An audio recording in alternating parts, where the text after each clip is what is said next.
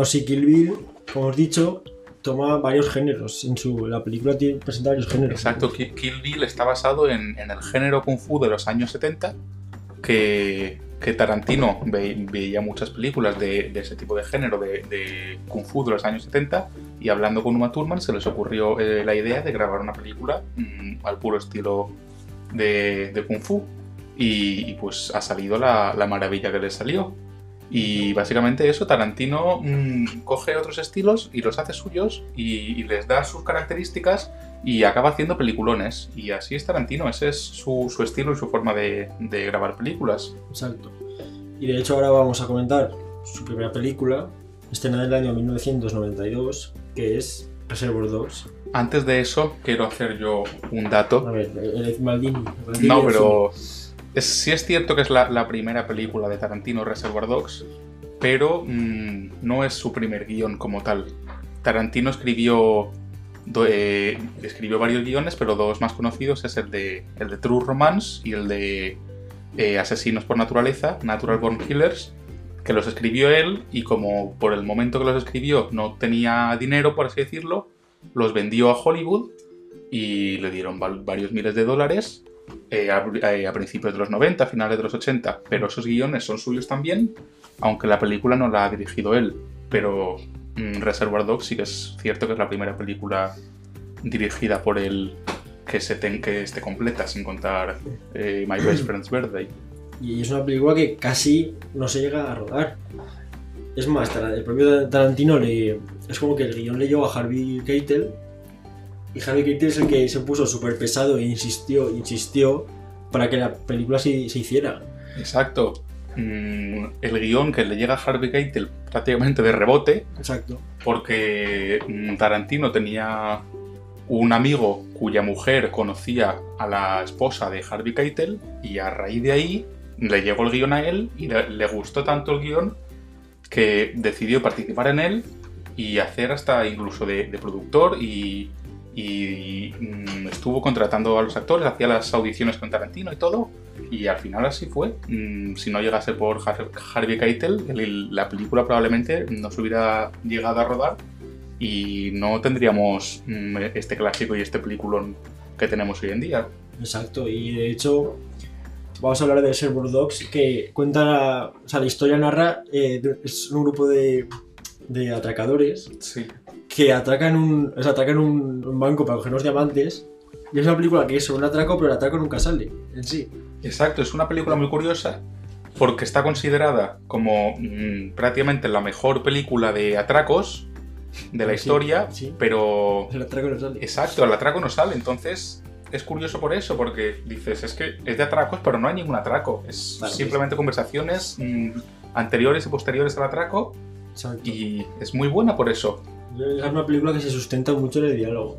De hecho, muchas películas de Tarantino destacan esto, que son... le da- Tarantino le da muchísima importancia a lo que es el diálogo.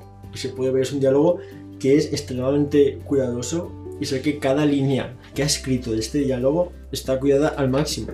Exacto, completamente, porque Tarantino además fue uno de los pioneros, por así decirlo, en que ya se decía cuando, cuando sacó Reservoir Dogs y tal, y es eh, en las conversaciones, mm, por así decirlo, de, de cultura pop o conversaciones poco convencionales.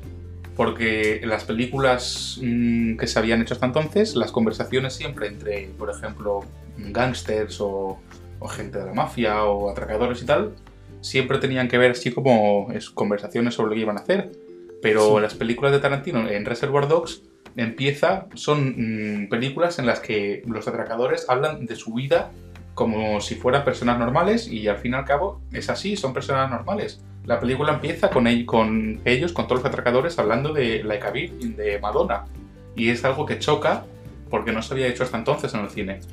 Claro, es le da, busca acercar el personaje de la película a lo que es la persona normal de casa. Busca que no están hablando de las hazañas que van a hacer, de lo súper complicado que van a hacer, de voy a un banco, que toca eh, eh, eh, entrar, coger a las personas.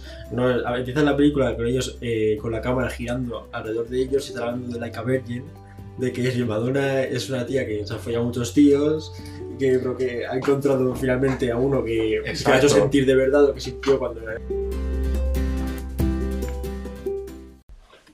Y bien, y luego pasa de hablar de Like a Virgin, no, sigue, no habla del atraco, pasa a hablar de lo de las propinas. Exacto. Que el personaje de, de Steve Buscemi, que es el señor Rosa, que se niega a dar propinas porque no lo ve justo, porque toda la gente hace un trabajo y esas personas que realizan otros trabajos no reciben propinas y le ve injusto que una camarera, por el simple hecho de ser camarera, reciba las propinas.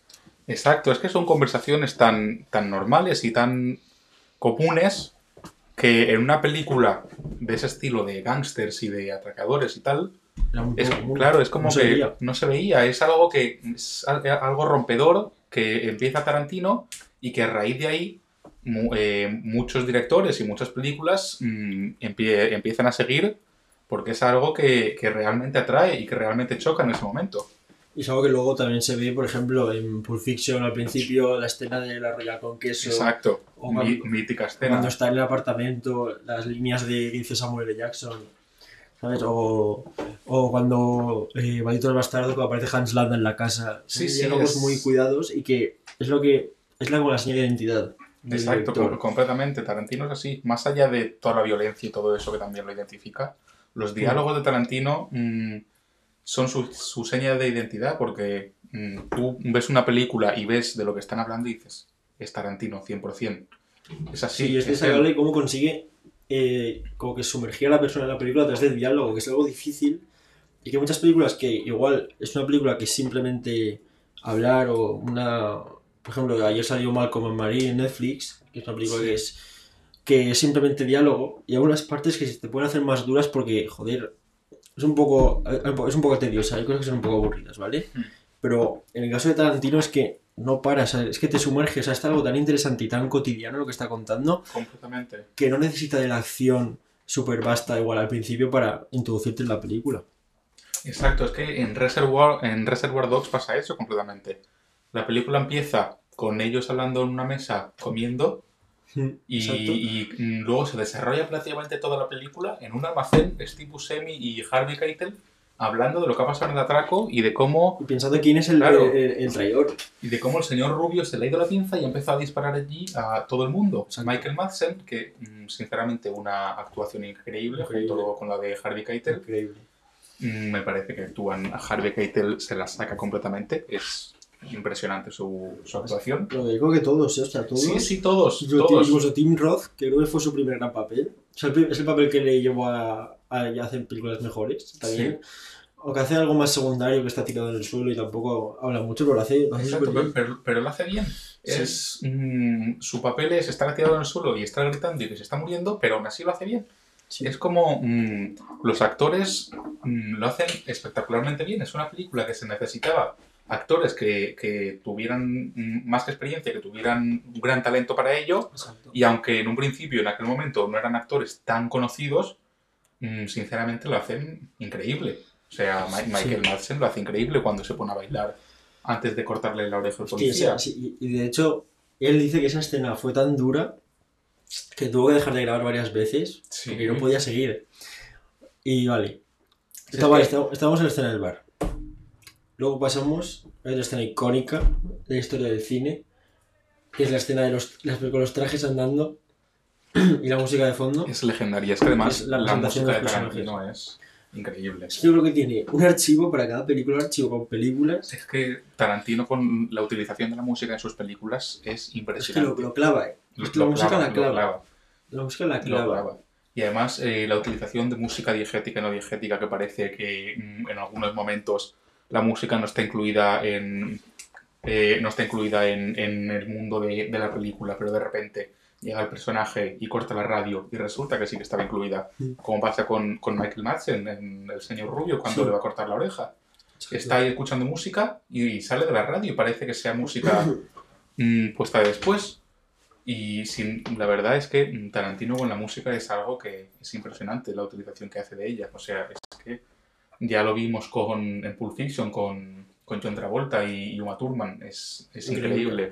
Eh, yo recuerdo un plano muy bonito de la, una vez en Hollywood que es Brad Pitt con el coche pasando por como una, la zona central de la ciudad. Sí, completamente. Que va con el coche azul y la música de fondo. Sí, Eso es- esa escena es totalmente eh, impresionante. O sea, es que. O por ejemplo, hay una escena de um, Kill Bill cuando.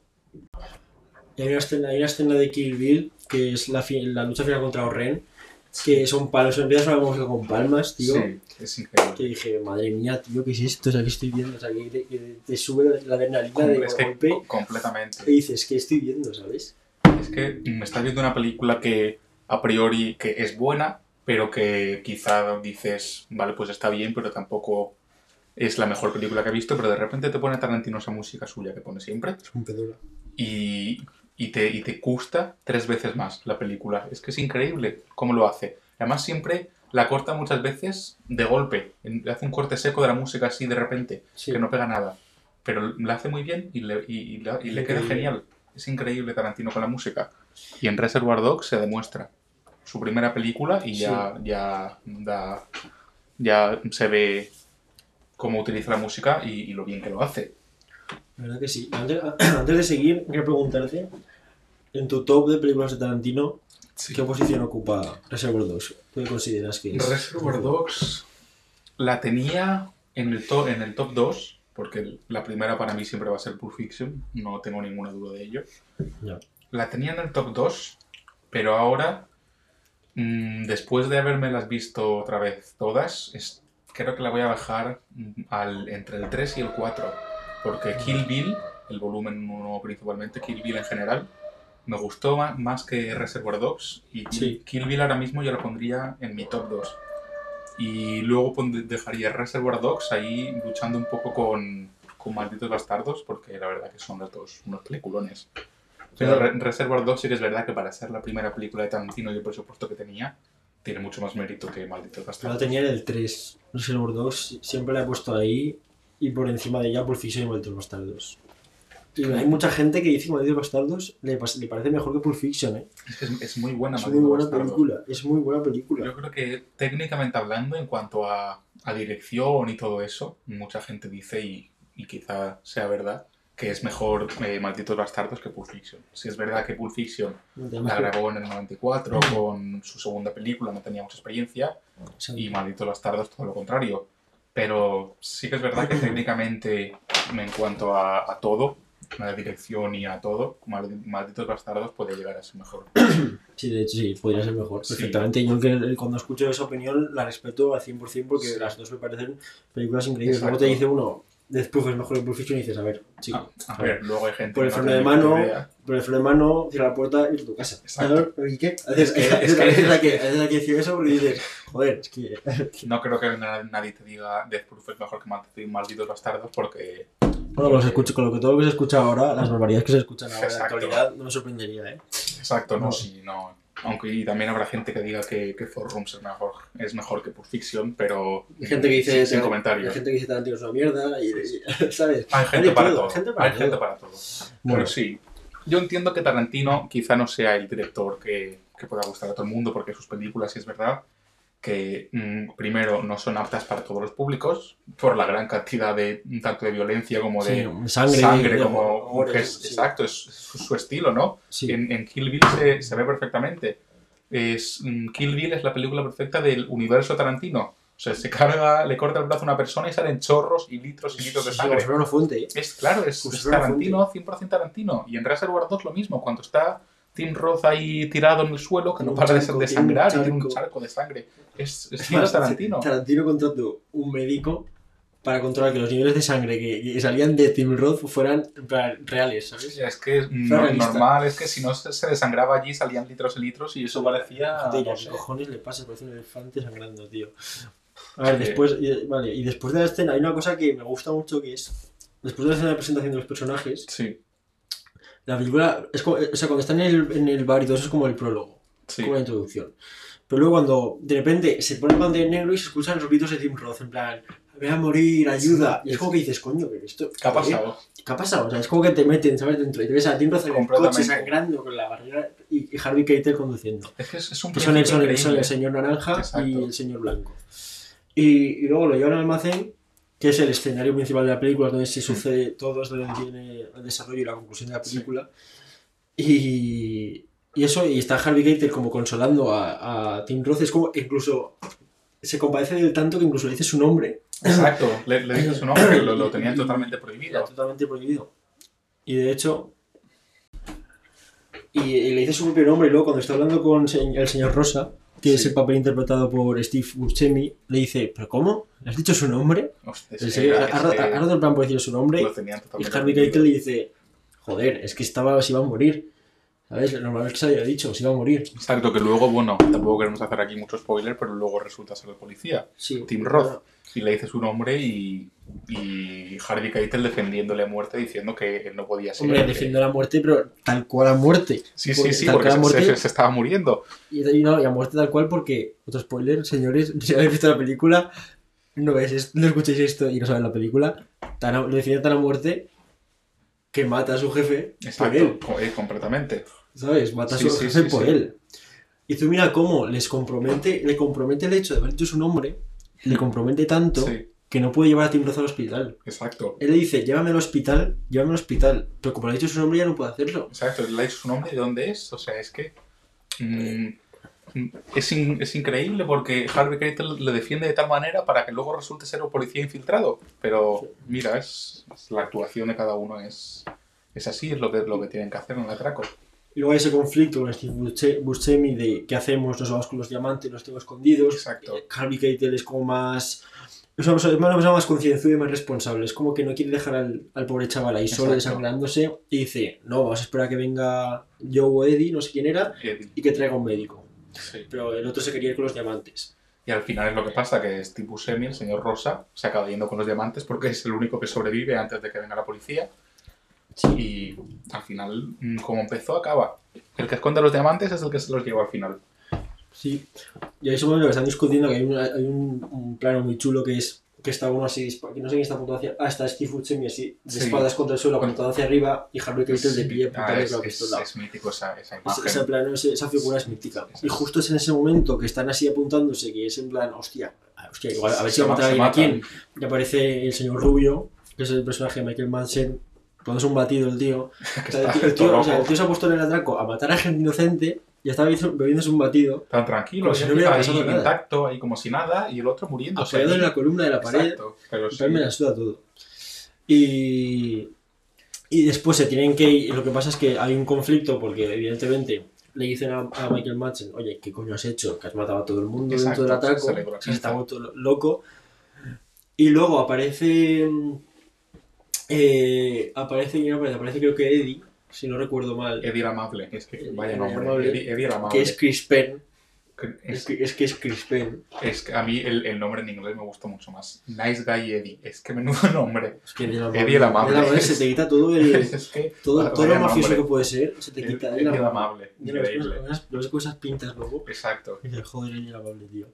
A mí lo que me encanta de Reservoir Dogs es ah, eso, el cómo empieza la película, ¿no? Están hablando de, del atraco y de, y de la de la Virgin y tal en el, en el restaurante comiendo y tal. Sí. Y después de la escena con el de los créditos y tal, donde salen todos los nombres eh, caminando a cámara lenta, Sí. pasa de eso, que parece que va a ser una película y un atraco de la hostia, de los bien, pasa de eso A a, Tim Roth gritando en el coche. Es que me parece espectacular esa, esa introducción. Te proyecta una expectativa de algo que, de que Exacto. puede ser una película, algo súper tocho. Y todo lo contrario, y ni Sí. atraco ni nada, y sale este hombre desangrándose en el coche. Es increíble ese, principio, me encanta. Tal cual. Para ser una primera película, yo creo que es increíble, o sea. porque te mete ya en la película de lleno. O sea, ese inicio. Completamente. Y otra curiosidad de la película es que el presupuesto, o sea, el presupuesto, a ver, no era bajo del todo. Vale, No, creo- no era de los peores. No también. era de los peores, o sea, se podía hacer una película. Sí. Pero los propios actores, la ropa que llevaban durante la película era su propia ropa. Hmm, Eso, sí. no- eso es algo a destacar. Y el Cadillac que sale en la película es el Cadillac de Michael Madsen, que el propio Michael Madsen lo puso, ¿sabes? Sí, pues es que es eso. Para poder grabar la película. Es que es eso, sí. Michael Madsen que es un asesino en la película, es un asesino brutal. Michael Madsen se le va la pinza. Es un Hay momento que dice-.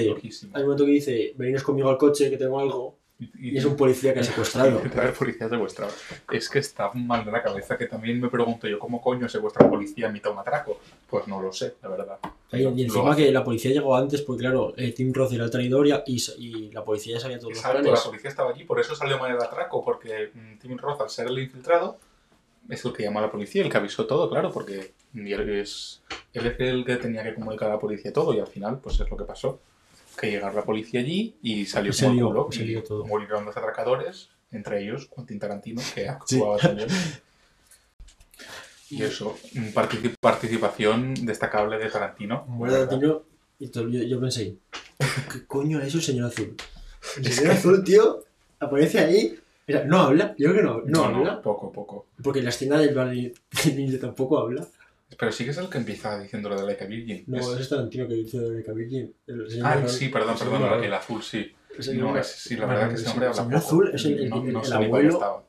Ese- no, es que ni habla, tío. No, sí, poco, poco. Y eso, los dos actores que mueren son Tarantino de un tiro en la cabeza. Que vemos ahí sufriendo con el tiro y Hostia, es que de las mejores escenas Tarantino dice que se queda ciego, que no ve y tiene una vara metida en la Sí. cabeza. No te jode. Sí, Normal sí. que no veas. Yo no sé, yo sé cómo- intenta conducir. Yo no sé cómo, cómo pudo conducir esos, po- esos pocos momentos que condu- que condujo, no sé cómo lo hizo, ¿eh? Una puta en la cabeza. Sí, no sé, la verdad. Y- Increíble. Y creo que es la primera película de Tarantino donde no aparece nada relacionado con los pies. Es verdad. No es que al, al ser un atraco entre hombres, pues pies, la verdad, que no pegaban mucho. Porque, de hecho, Bueno, te lo mete maldito No sale bastardo. ninguna mujer en la película. pies te lo mete maldito bastardo.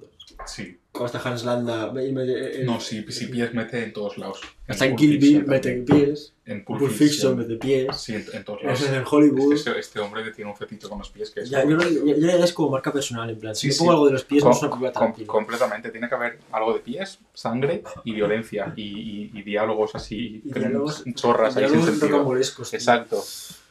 Y- La marca de Tarantino. Tal cual, es la marca de Tarantino, tío. Tal cual. A mí lo que, lo que me gusta de, de Reservoir Dogs también, eh, la originalidad en cuanto a los nombres. Ya. Porque lo- Sí. los nombres de señor marrón, señor rosa, y lo de no poder decirse sus nombres y de, reales y, y sus datos personales y todo, o sea, a mí me parece algo que, sinceramente, no estoy seguro, pero yo diría que si no ha sido el primero Tarantino casi. Y Ya. me parece que es algo que yo creo que marcó precedente y que se ha utilizado luego en, en otras ocasiones en, en otro tipo de películas o de series, como viene a ser, por ejemplo, el gran ejemplo es La Casa de Papel. Exacto. La, Sí. la Casa de Papel, mm, por se ponen nombres de ciudades, ya todo el mundo lo sabe, ¿no? Pero hasta el, el director de, de La Casa de Papel, el creador dijo que, que los, el, eh, se le ocurrió lo de poner nombre de ciudades y que no se pudieran decir sus datos gracias a la película Reservoir Dogs de, de Tarantino. Mira. Y ahí me parece que es algo muy curioso porque, porque marca precedente y es algo original de él. Y Hay muchas películas de los mm, 90 bueno. que, que maman directamente de Tarantino, tanto Sí, de com- Reservoir Dogs como com- Pulp Fiction. Completamente, completamente. Pero las dos, y hay muchas clases, hay muchas, muchos, muchos directores y hay muchas, muchas películas que lo han intentado imitar y no han conseguido, no conseguido No, es que imitar a Tarantino y que te salga tan bien como él es, es muy imposible, difícil. es Es, muy difícil y es casi imposible. Y luego hemos dicho que el, ases- el asesino de Michael Madsen, el señor Rubio, eh, coge a la policía. Y luego aparece otra de las escenas más icónicas de, de la historia del cine, que es cuando está con el policía. Sí. Que aparece, que bailar y pone la música, se pone a bailar, ya ahí decimos un poco, joder, pobre policía. Ahí empatizamos un poco con el policía, nos da pena. Y de otra cosa que Tarantino sí, es como que ha ido, eh, ahí modula un poco su, el gore y la agresividad la modula un poco porque las- la- cuando le corta la oreja no sale. Hay un- Exacto. momento de cámara y, y enfoca al almacén. La cámara hace como que se pone en la piel del espectador, por así decirlo, y cuando va a cortar la oreja, como que no quiere mirar. Como que lo quiere mirar, exacto. Y ahí. mm, Se agradece, exacto, porque, sí, porque- sí, porque ciertamente. nadie quería ver a alguien No, cortando sí, la oreja. esa escena tuvo, tuvo sus problemas también en, en la productora y tal, porque Tarantino empezó desde el principio con, con Miramax, la, la de Harvey Keitel, y, y todos que ahora está mm, tantos problemas y tal. Pero en aquel momento, evidentemente, Miramax y, y los, y, los, y los Weinstein y tal am, no eran como una productora independiente porque era pequeña y no, no tenían tampoco mucho dinero y tal. Sí, Pero mm, cuando, hice, cuando vieron la película de, de Tarantino y, y vieron la escena de la oreja, dice que se la mostraron a sus mujeres y que a las mujeres les pareció horrible y que querían que la cortara, pero Tarantino se negó tan en redondo que al final no la cortaron y menos es que mal también, no la cortaron. joder. también Es cuida- una escena dura, pero mm, que yo creo que también habrá que a, a quién se enseñas. Joder, es que, vale, vamos a ver. Sí, no, sí. Que tampoco, para mí tampoco es. Para mí hay películas de Tarantino con escenas más duras. Uy, y, y tan Como duras. en Kill Bill, joder, en Kill Bill cuando se pone a cortar ahí extremidades a, a- a los chinos. Ay, digo, joder, Es que, es, es que eso es diferente, porque eso es como, parece un chiste más, ¿no? Porque es que empieza ahí contra 88... Los 88 maníacos. Claro, contra 88 japoneses que Sí, dices, sí, sí. pues hombre, no te lo tomas tan en serio, ¿no? Pero, pero sí, ¿no? Es, es diferente, es el estilo de Tarantino 100%. Exacto. así es. Es puro, tío. Y luego también es interesante que en este momento en el que están eh, torturándole a, Sí. al pobre policía es cuando se revela la identidad de, de Tim Roth.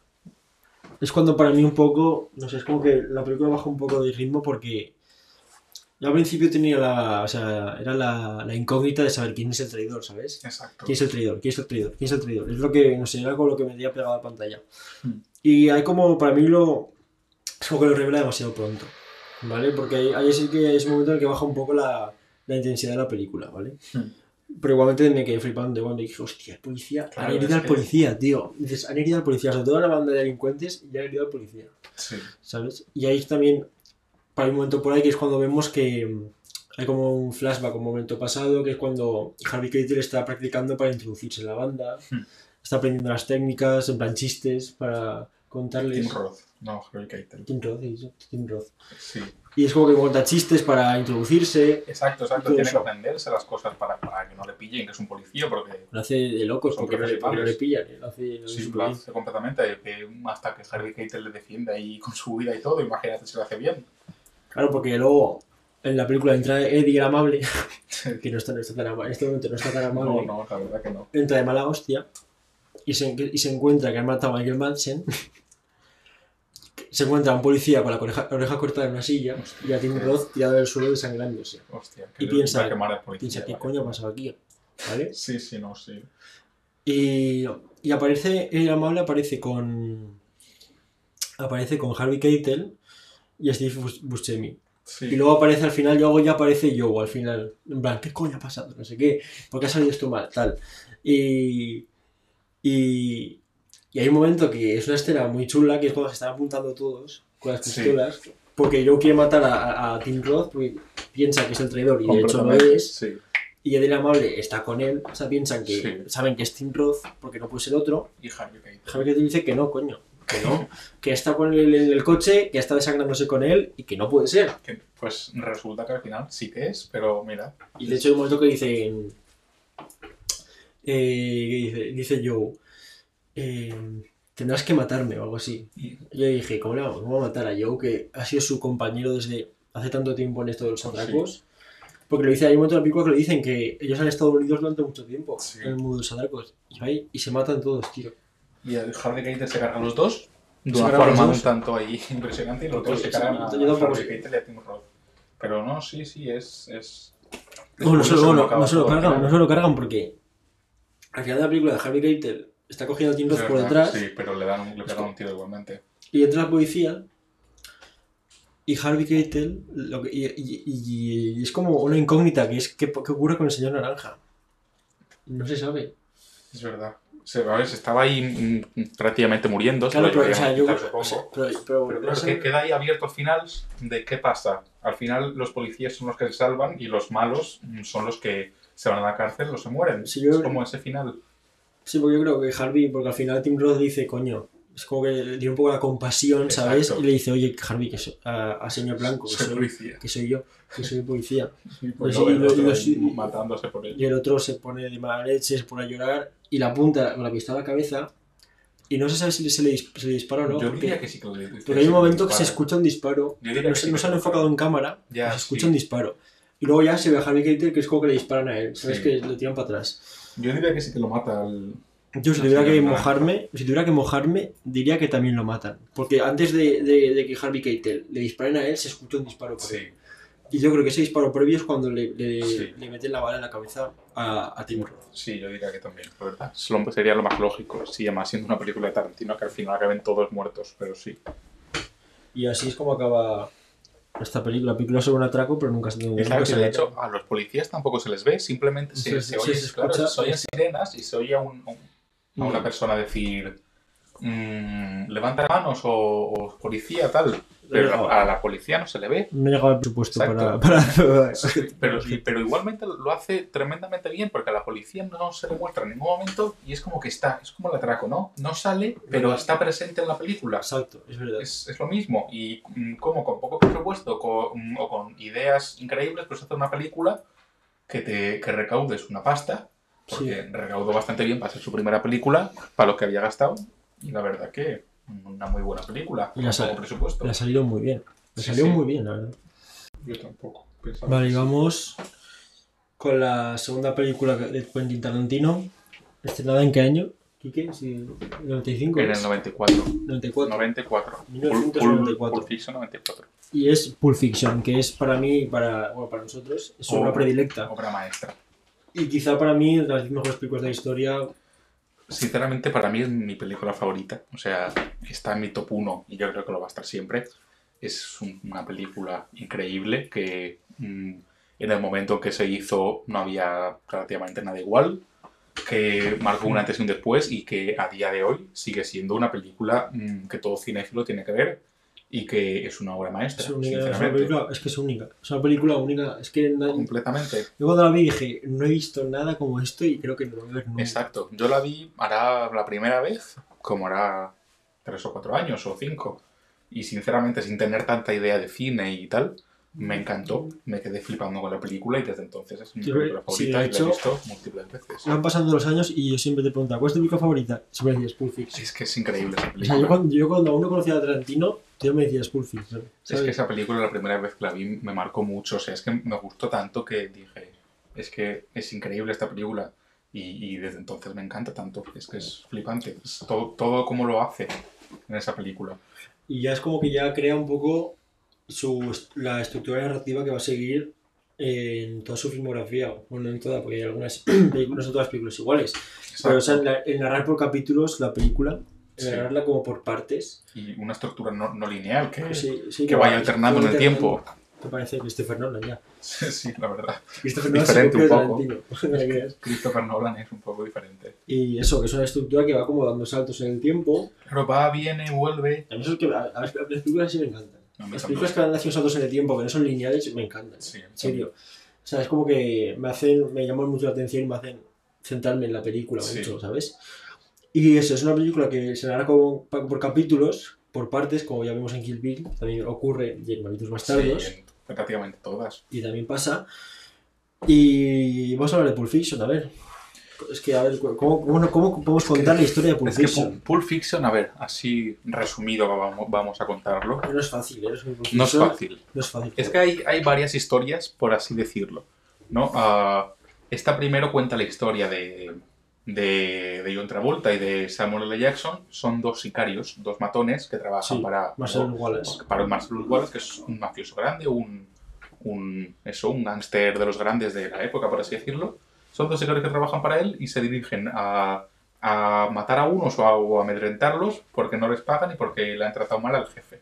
Exacto. Total, que van allí, se, lo, eh, se los llevan, los asustan, se, eh, se llevan a uno, se cargan a los demás y, y por el camino se, eh, al que se habían llevado se lo cargan sin querer, acaban en la casa de Tarantino. Es una estructura lineal. Exacto, sí, sí, estructura yo estoy- lo estoy contando la, la historia en plan linealmente. Y, y se cargan a uno sin querer, A Marvin, a Marvin, que van a casa de Tarantino porque tiene el coche hecho una mierda, llega el mejor personaje de toda la historia que es el señor señor Lobo es la Y van vestidos luego como si fueran unos mm, putos garrulos, con, con Lobo- camisetas el señor. Lobo interpretado por eh, Javi Keitel. Harvey Keitel, sí. Y dice, dice, el señor Lobo, cinco minutos después. Es que Ya para ahí he llegado. Es que es increíble. Estoy ahí y dice, estoy ahí cinco minutos. Por ahí luego pone 4 y 59 segundos después Es algo que así. es, es que es espectacular. Hay 15 minutos de camino y en 5 ya he llegado. Exacto, es que la, hostia. sí. Sí, y luego que está limpiando es la mierda y, y, y luego aparece con, las, con la ropa de Jimmy, tío. Exacto, es que le- le- les, les salva la vida, les salva el culo, porque tenían ahí eso, tenían el coche lleno de sangre, lleno de, de mierda, porque se habían cargado un pavo sin querer. ¿Viste? Exacto. ¿Saben cómo se lo carga? Es que es en plan, ¡pum! en la Pues cabeza, sí, tío. exacto. Joder, es que mala suerte también. Y de- después de eso, se van a, a un, a un bar, a un bar de estos de carretera, de, a Sí. un restaurante a, a tomar algo, donde se encuentran con, que es donde empieza al principio, dos atracadores que están robando el banco. Que así es como empieza la película. Esa es la primera escena que abre la película, es en esa cafetería. Exacto. Que encontramos a Tim Roth y a la otra a- chica, Amanda Plumer, esa Amanda Plumer. que de hecho se murió su padre ayer, no sabía que era su A los padre. 91 años, sí. Sí, mira. Y, que, y así como en la escena que están hablando y están planeando, pues ahí a llevar a cabo un atraco o un robo en, en en la Claro, cafetería esa. porque en los restaurantes mm, nadie roba, según dicen ellos. Sí, Y total, que se disponen a robar y se encuentran con John Travolta y Samuel L. Jackson, que se lo impiden y eso, bueno. bueno, y otra vuelta al baño. Exacto, sí, como, como siempre. Siempre se va al baño y otra vuelta pasan Es que. John Travolta y el baño es una historia increíble. Que pero luego, luego sí. hablaremos de lo que pasa en el baño también. Hay otra vuelta, esta cosa, Eso va después, ¿no ves que...? sí, eso va después.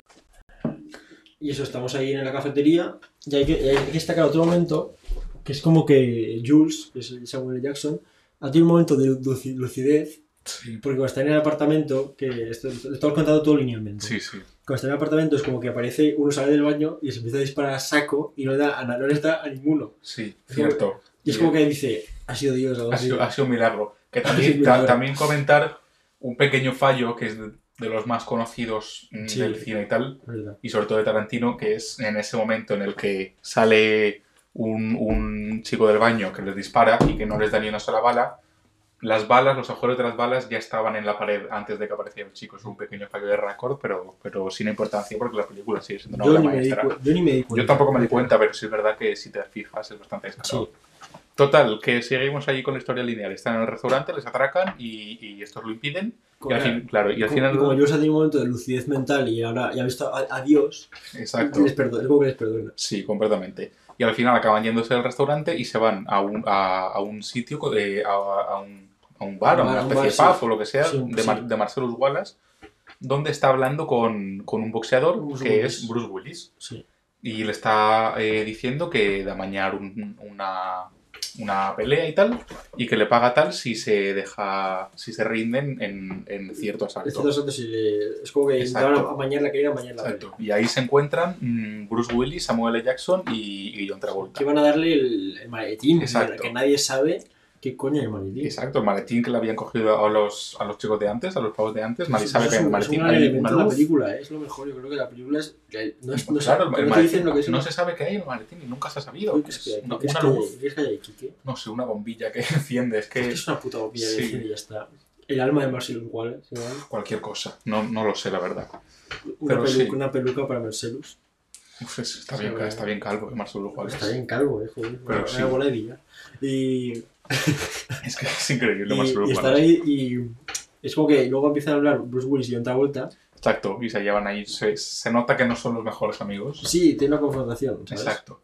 Y después de eso, mm, lo siguiente es. El reloj, el reloj, ¿no? No, eso creo que va. Hay un flashback al reloj, ¿no? De Butch. Sí, pero eso creo va después. Bueno, no estoy seguro. Pero sí, eh, Butch, que es Bruce Willis, tiene un flashback a- al reloj que le dio su padre, Se lo guardó en el culo. que se lo guardó en el culo durante la Segunda Guerra Mundial y durante la Guerra de Vietnam y todo. Porque su abuelo se lo guardó en el culo. Su bisabuelo se lo guardó en el culo durante la Primera Guerra Mundial, su abuelo durante la Segunda Guerra Mundial y su padre se lo guardó en el culo durante la Guerra de Vietnam y ahora se, le, le llega a él el reloj. ¿Cómo está ese reloj? Una, una historia, o sea, mm, solo de Tarantino se le ocurre una historia así. No me pongo ese reloj en que me paguen, sinceramente. Pero sí, y después de eso... es el de mm, combate, ¿no?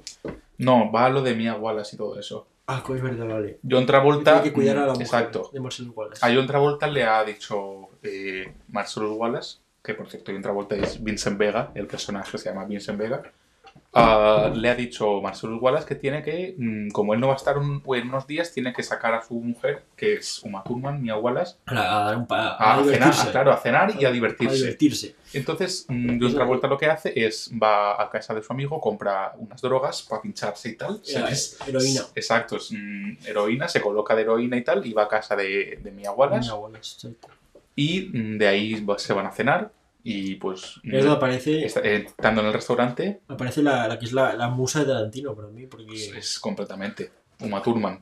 Porque luego Uma sale en Thurman. Kill Bill también. y había un papel que creo que era Pulp Fiction que, que Tarantino la quería convencer y la tuvo que llamar Sí. y, y, y leerle el guion por llamada porque Uma Thurman no quería hacerlo.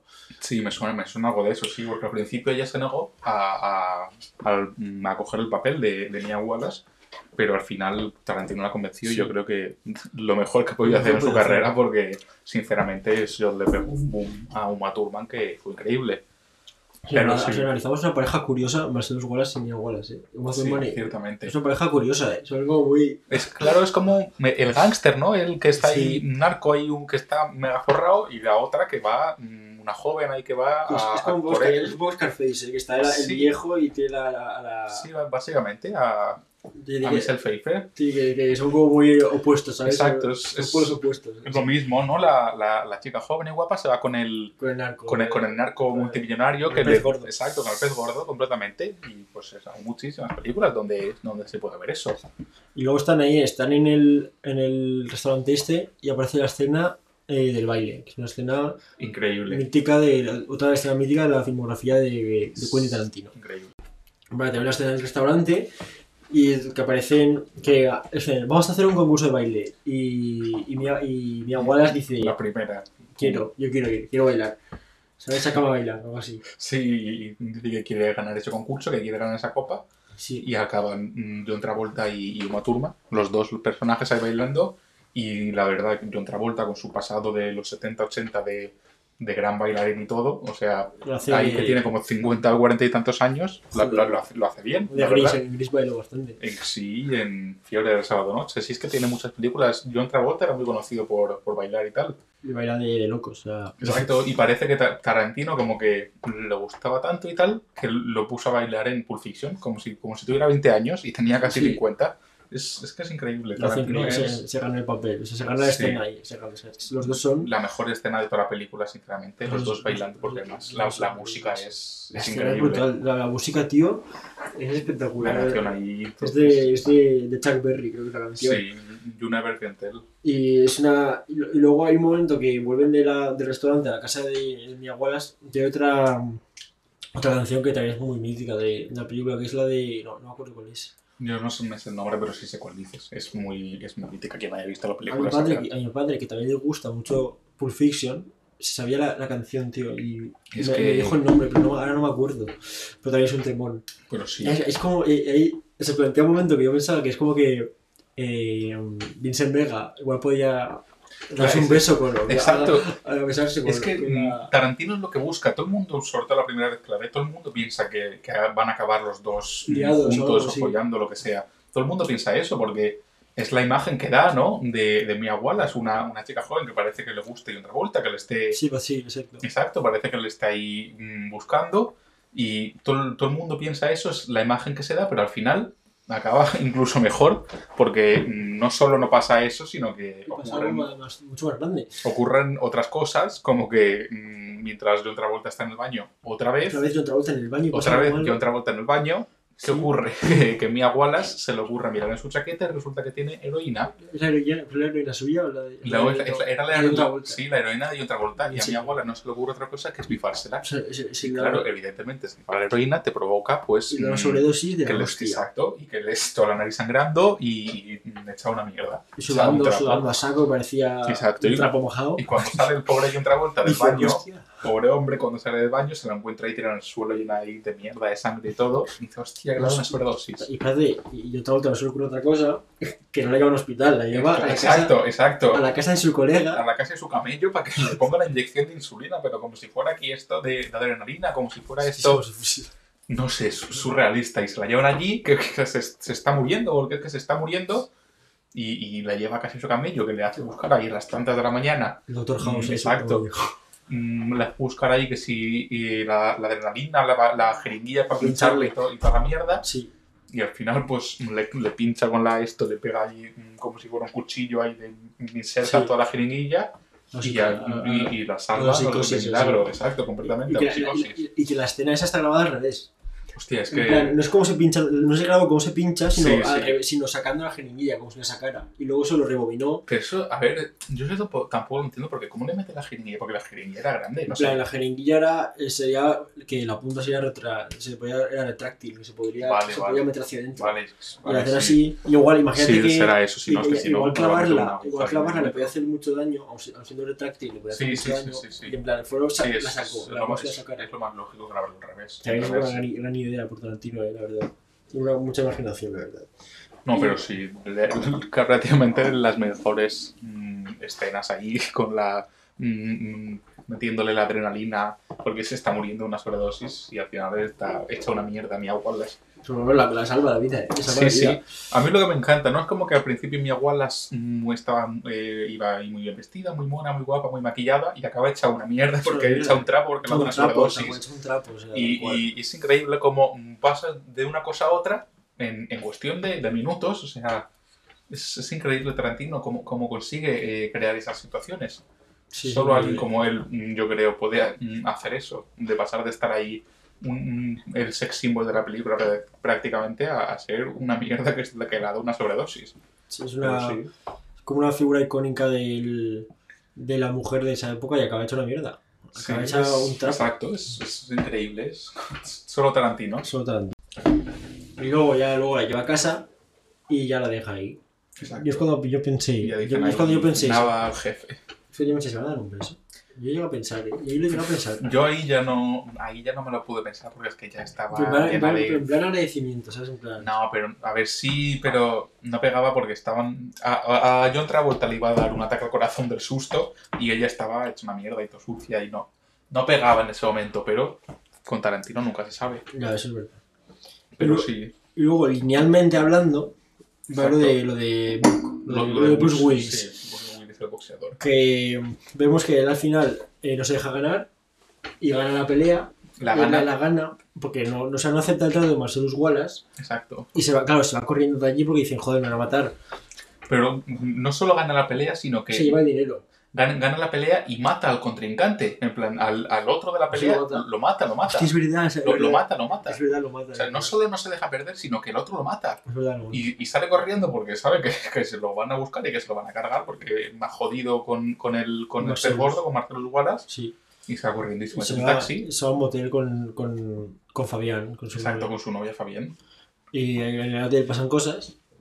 En el hotel pasan cosas. bueno, es que en el hotel estaban ya planeando para, para fugarse, ¿no? El Bruce Willis y, Sí. y su, y su novia y su mujer. Fabián yo creo que estaba tocada o algo de la cabeza. eh. Está un poco para allá. Está un poco Está para un allá. poco eh. para allá. Yo creo que sí, el personaje. Se, Se, un un poco poco- de, se le va un poco la da un pinza. poco de mal rollo de, de cringe. Es, es, incluso, sí, eh. es como, como una niña pequeña. Es un, es un Playmobil. con el- Sí, com- completamente. En serio, da, da, da mal rollo, sí, sí, da, da mal rollo, la verdad.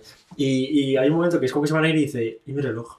Exacto, porque es la, historia que hemos contado del reloj, ¿no? el Que, reloj que lo llevó su bisabuelo, su padre y su abuelo ahí en el culo El reloj de, años el reloj de culo. eh, eso, el reloj de culo que dice, joder, ¿y mi reloj de culo? y se lo había dejado en casa. Se lo deja en la casa en... En la casa, claro, donde vivía Bruce Willis, pero como Sí. mm, sabía, como le había jodido al, al, al Marcellus Marcellus Wallace, Wallace, exacto. eh, estaba claro que lo iban a buscar para matarlo y para todo. Claro, y, y Bruce Willis dice, yo no me puedo ir sin mi reloj. Es el Exacto. reloj de mi padre, es lo único que tengo de mi padre, lo único que me queda. Y dice, me voy a por reloj. Y se va a Y su apartamento a por el reloj. Y cuando está en el apartamento dice, coño, mi reloj. Escucha la cadena del baño. ¿Y qué ocurre? Otra vez en el baño. ¿Quién era? John Travolta en el baño. ¿Qué, qué hacía en el baño? Pues otra vez en el baño John Travolta. Que encima se va al baño y se deja la ametralladora fuera. Exacto, un cero inteligente. O sea, si te vas al baño, vaya otra Se ametralladora. dejó la ametralladora en la cocina. Pues por, por lo que tal. Abre la puerta a Bruce Willis y mata a John Travolta. Claro. John Travolta en el baño que estaba ahí cagando, se lo carga Bruce Willis porque se había dejado la ametralladora fuera. Y lo fusila. Increíble, increíble escena. John Travolta que se queda ahí con una cara de. ¿Qué coño ha En pasado? plan, estoy muerto. Pues sí, Las tres veces que se va al baño, John Travolta pasa algo. exacto. Y luego de ahí, pues ya Bruce Willis, ya mucho más tranquilo, porque como eh, eh, ha sido él el que se ha cargado al, al sicario, ¿no? Al matón, que es. mm, Es. eh, mm, coño, John Travolta, no Sí. sé el nombre. Ah, pues él está ya tranquilo, se va a coger el coche, se va a su, a su a- al, al motel con el que estaba con, con su novia, ¿no? Con Fabián. Sí. Y ya se pensaba que ya se iba a poder ir tranquilo, pero de repente no. Se encuentra ahí Hostia, una es. escena mítica Se monta con Marcelo Wallace pasando, en cruzando un, en un paso paseo de cebra. en el coche y lo Con, trae. con unos donuts que lleva incluso Una, una caja de donuts. Es que es, Con increíblemente increíble todo. los dos se miran y dicen, coño. Usted dice, you motherfucker. Eh, y se va corriendo Bruce Willis y le choca. Hostia, claro, lo atropella, atropella porque, claro. Y, y se mete una hostia con el coche. Y, y luego es como que estás ahí encima del coche hecho mierda y, claro, y la, gente ahí, una a otra que ha pasado, ahí están si estás viendo sangre, una mierda. Yo lo que querían era matarse uno al otro. Hostia, y saca Marcelo igual la pistola y, Y dispara y le da una pavada. le da una lado. pava, le da una. Es que es Y increíble. luego se mete en una tienda de armas, ¿era? No sé si de armas No era, o- no, era una tienda de como de antigüedades o alguna Una cosa tienda así. muy rara. Sí, con una- gente muy sí, rara. Era una tienda extraña. Con gente muy rara. tío. Claro, y ahí Bruce Willis le espera a Marcelo Wallace y le empieza a dar de hostias y se empiezan a pegar hasta que el dependiente saca una escopeta y, y los apunta a los Y, dos. y digo, dejaos de mierdas. Dejaos de pelearos. Dejaos de mierdas y toma escopeta. Y ahí ocurre también otra de las escenas mm, más icónicas también de, de la película, cuando de repente el dependiente llama a su amigo y dice, hemos conseguido dos presas. ¿Y qué pasa? Se los lleva al sótano, los ata como si fueran ahí Perros, o sea, Eh, es- sí. sí. perros, animales. y, y se disponen a, a violarlos a los dos. De so- sodomizarlos, es lo que busca. Sí, sí, com- completamente eso, a sodomizarlos y a- que también tienen, tienen a uno ya sodomizado que hay con un traje de cuero metido en una jaula que un Hostia, es poco... verdad, tío. Qué, qué- qué horror, o sea, es- a ver, es un poco, no sé, Es un poco violenta esa escena, Sí, es muy violenta. Es violento. Es violento y desagradable. Ves al tío se Exacto, porque- metido en cuero, tío. Además es que mm, están Bruce Willis y, y Marcellus Wallace, están los dos llenos de sangre. O sea, es, es violento por, por todos los lados, están ellos llenos de- de sangre. Ves a un tío mm, metido en un traje de cuero como si fuera literalmente un perro, encerrado en una jaula. Exacto. Y sí, y se disponen a, a- cuando llega su amigo, que resulta que el amigo es policía, o sea, lo más surrealista de todo, Tal cual. Se disponen a violar a Marcellus Wallace los dos. O sea, increíble. Pero Bruce Willis se, se libera. O se, Sí, Bruce Willis se, se desata, ¿no? Ten- Estaba atado con una Sí. cuerda o no sé qué. pues sí, digo, una cuerda un poco mal atada, pero bueno. Bruce. Willis se desata y, y sube arriba. Y, en plan, y está en el sótano, se, se, se va a ir de allí, pero antes de irse, pues su conciencia le dice... A ayudar a Tal. Marcellus Wallace. Exacto, tengo que ayudarle, no puedo dejar ahí que le están violando. Es como que estaba en hombre". deuda con Marcellus por lo que Exacto, hizo en sí. la. Exacto. Y ahí también ocurre una, eh, una escena que me encanta a mí, Una katana. que es, claro, cuando va buscando armas, ¿no? En- Encuentra un martillo, un bate de béisbol, no sé qué, una motosierra y de repente mira para arriba Y está la katana. una katana, lo, o sea, lo mejor. Y la ahí el plano, una katana. La, la coge y le está mirando hacia arriba. Y, y abre la puerta y están mirando a Marcellus Wallace. Y ahí cuando estaban mirando a Marcellus Wallace dije, ¿qué coño es esto? Sí, ¿Qué es- coño o es sea, esto? le estaban literalmente violando, o sea, no sé, es como, no, es, es muy, una escena muy surrealista, es surrealista. surrealista y Es surrealista. es muy violenta y muy todo. Y coge la katana y, Y, se lo vende. exacto. Y se carga uno y al otro le hace una raja en el pecho también y le damos sus bolas con escopeta y le disparan los huevos.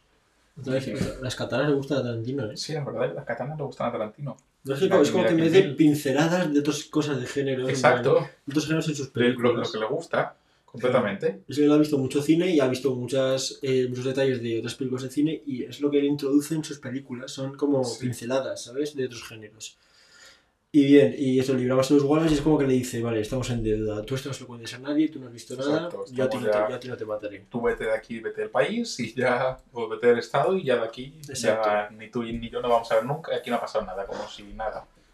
Y realmente es así como... O sea, el- Así sí, es como termina, ¿no? Sí. historia, este, hay que destacar que esta, este, lo hemos contado linealmente. La Exacto. película no está contada así, la película está contada de forma no lineal. Va por partes, va hacia saltos temporales. Exacto. La película, te- eh, mm, según está hecha y está editada, en plan está montada, ah, empieza y acaba en el mismo lado. Empieza en el restaurante con el atraco de, de Tim Sí. Roth y, y su novia Amanda Plummer y acaba en el mismo sitio mm, cuando eh, están atracando y se encuentran con Samuel L. Jackson y, y John Travolta. Así es como empieza y como acaba, en el mismo sitio.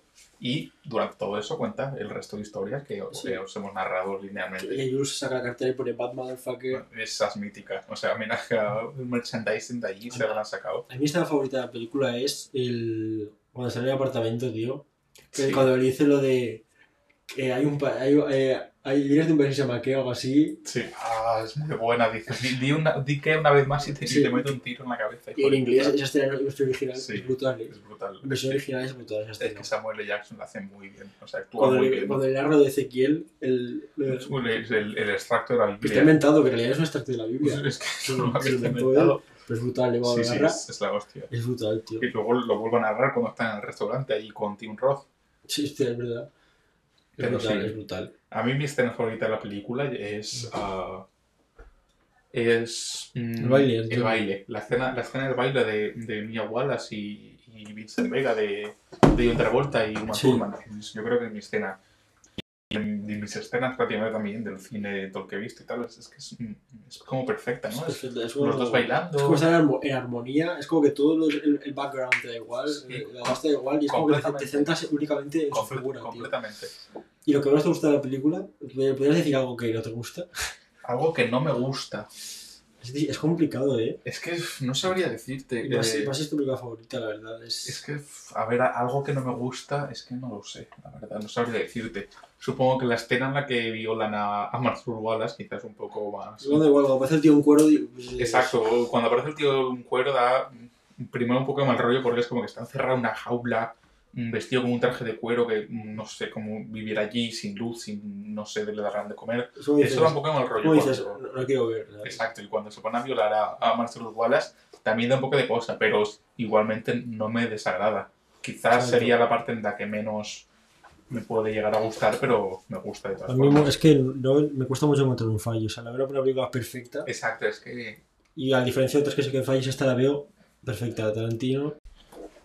Y luego también ah, yo creo que de los mejores personajes de- del mundo Tarantino y de sus películas es Harvey Keitel haciendo del señor lobo. Sí. O sea, es increíble. Es, Es la, es- la elegancia, ¿eh? es- es la elegancia hecha persona, el, señor- el completamente. señorío, saber estar, el Sí, decir, vale, Completamente. el respeto que tienen hacia él. ¿sabes? Exacto. O sea, es un señor que no se sabe qué hace, está en su casa en una fiesta vestido de smoking y tal. Sí, sí. Le llaman porque tienen un problema y aparece en cinco minutos en casa de, de Quentin Tarantino, que hace de un amigo de Samuel L. Jackson. Hmm. Y, y eso, y se encarga del problema que tenían, que era que habían, se habían cargado a un pavo, a Marvin, en un coche y en tenían todo coche. coche lleno de sangre, de un pedacito de cráneo y de cerebro, que dice ahí en algún momento Samuel L. Jackson. Sí. Es que es el Pero, mejor personaje. dices es las cosas increíble. cla- y las cosas claras mal. Tú haces pum, pam, haces Sí, sí, esto, esto, esto, esto, esto, y ya está. Te vamos a dejar de chuparnos las pollas y empezar Sí. a trabajar. Es que es, que es la hostia. Es la hostia, sí, sí. Es que Es- el mejor personaje, sin duda, o sea, es un señor. Es, es un Para mí señor. el segundo mejor, ¿eh? ¿Cuál es el mejor para ti? Hans Landa. Buah, sí, quizás sí, bueno, sí. Mí te- Hans Landa es que se sale, se sale del plano. ¿eh? De las mejores actuaciones que he visto, o sea, Hans Landa lo hace, lo hace espectacular.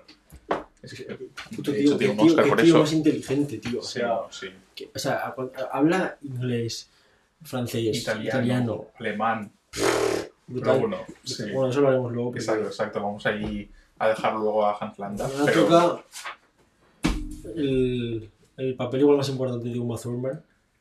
¿El de cuál? ¿El de Kill Bill? Sí. Sí. Es, a ver, sí, pero es que el de Mia Wallace es el que quizá le da el, el salto, ¿no? La verdad es como que le hacen su película. Exacto, es que ¿Sabes? mm, en Kill Bill es verdad que es la película suya completamente, o sea, ella es la protagonista y ella, Sí. ella es la que hace todo, pero sí es verdad que en Pulp Fiction es como que pega el salto a más al estrellato, a, Sí. ma- a ser Es lo, más que le, conocida. es lo que le proyecta a la fama, ¿sabes? Exacto. Entonces, los dos son papeles importantes, pero sí es verdad que el de, el de Kill Bill es un papel protagonista que, que es un película y que la verdad es que cuando yo cuando ves a, a Uma. Thurman en pantalla es que se, es que se come la, la pantalla. chicos, 100% es Es que... que se la come. O sea, es que entre, entre su apariencia física, porque bueno, no vamos a ser tontos, ¿sabes? Eh, luego la actriz que es y todo, es que se come la Es pantalla. buena, es muy es buena. que se come la buena pantalla. Y aquí cuenta la historia, a ver, es, es un, como un grupo de asesinas, Sí, de asesinos, Exacto. que tienen que, que su jefe es Bill, Sí, que no me acuerdo ahora del nombre del grupo de asesinos, pero, sí, da un nombre un poco extraño. Pero es como que Uma Thurman, el personaje que se llama Beatrix, forma parte de ese grupo, ¿vale? Son, Y- son cinco, ¿no? Sí, son, eh, son Bernita Green, Ellen Driver, Bad, que es Michael Madsen, Sí, Oren, que es la, la, la china asiática, Sí, y, Bea- y- sí. y Beatrix. Y, todos sus jefes Bill de todo. Que, ¿Cómo se llama? A ver, el, el, el, el, actor. David, David- Carradine. Sí, eso. Y es el actor de, que hace de Bill. Que lo hace también muy bien, la verdad. Se lo hace de puta madre. Pero sí. Y luego, claro, y hay un momento en el que. mm, Es que Uma Thurman, bueno, spoilers, por favor, avisamos. Uma Thurman está como es que está embarazada de Bill Sí, claro, y es como exacto. que llega, teme por su bebé y no quiere que tener un bebé y que su bebé llegue a ese mundo de delincuencia y de Exacto. asesinatos. Y es como empieza la película, o sea, no como empieza, pero se desarrolla la Exacto. boda, que se va a casar con el chaval este que, que Con- vendía discos en una tienda, Con uno que se ha encontrado con, prácticamente por ahí. con un tirado. ¿Y qué pasa? Pues que aparecen eh, Bill y el resto de asesinos de su grupo Sí, y llevan a cabo una matanza brutal en la iglesia donde se iba a casar Uma Thurman, que no es una boda, es el ensayo de la boda. Hay que, Hmm. hay que destacar. exacto, y eso es un poco ahí- como para, para deciros la introducción de la película.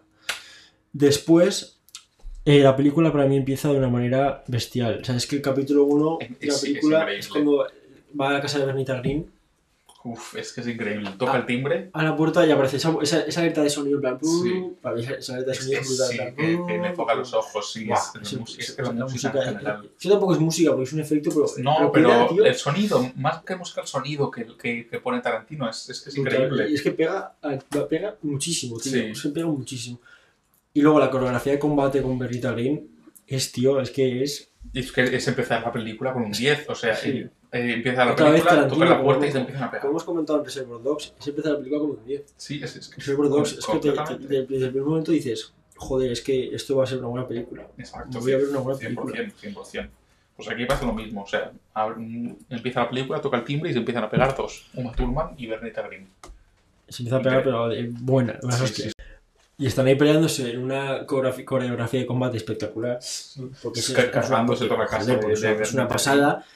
Y hay un momento que es como se relaja todo y viene la hija de Benita Green Es y que, dejan de pelear. es que es como estilo Tarantino 100% surrealismo puro. Y aparece la hija y, y, se, y plan, están todas manchadas de sangre. Uf, Y la hija se queda en plan, "Mm, ¿qué cojones? Dice, no, dice la madre, ha sido el perro.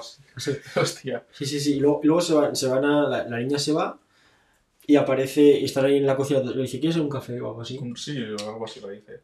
Y tú, y todo el momento que piensas, vale, Ya está calmada la cosa, ya calmado, tal. parece, que se ha, cal- parece que se ha calmado la cosa. Sí, los Parece que se va- se ha calmado. Y de repente la Benita Green saca una pistola de un resto de cereales, de una caja de cereales. Y que también te digo, ¿qué coño hace una pistola en una caja de cereales? La tiene Te digo, eternamente te ahí, digo. no sé. Si no lo asesina, falla un tiro a un metro. Increíble. Claro. Lo asesina un profesional, Sí. falla el tiro a un metro. Y a raíz de ahí, pues, evidentemente, como, como le dispara Uma Thurman con un cuchillo, Con y un se, cuchillo, se lo clava y se lo se lo lanza al Tomahawk y se lo clava en el pecho. Brutal. Es que es empezar la película con un 10. Y mata, y mata a Benita Green. Y aquí es donde también podemos ver, es como que este capítulo 1 ya se nos cuenta un poco la historia de la protagonista, que es Beatrix, nos cuenta que ese resentimiento que tiene hacia esas exacto, personas, odio- esa venganza, porque ella lo que busca es venganza, más que otra cosa. Venganza por ella y por su hijo, por su hija, hijo o Exacto. que luego ya se desvela al final que su hija no estaba Sí. muerta. Pero ella es venganza por su hija y por ella misma.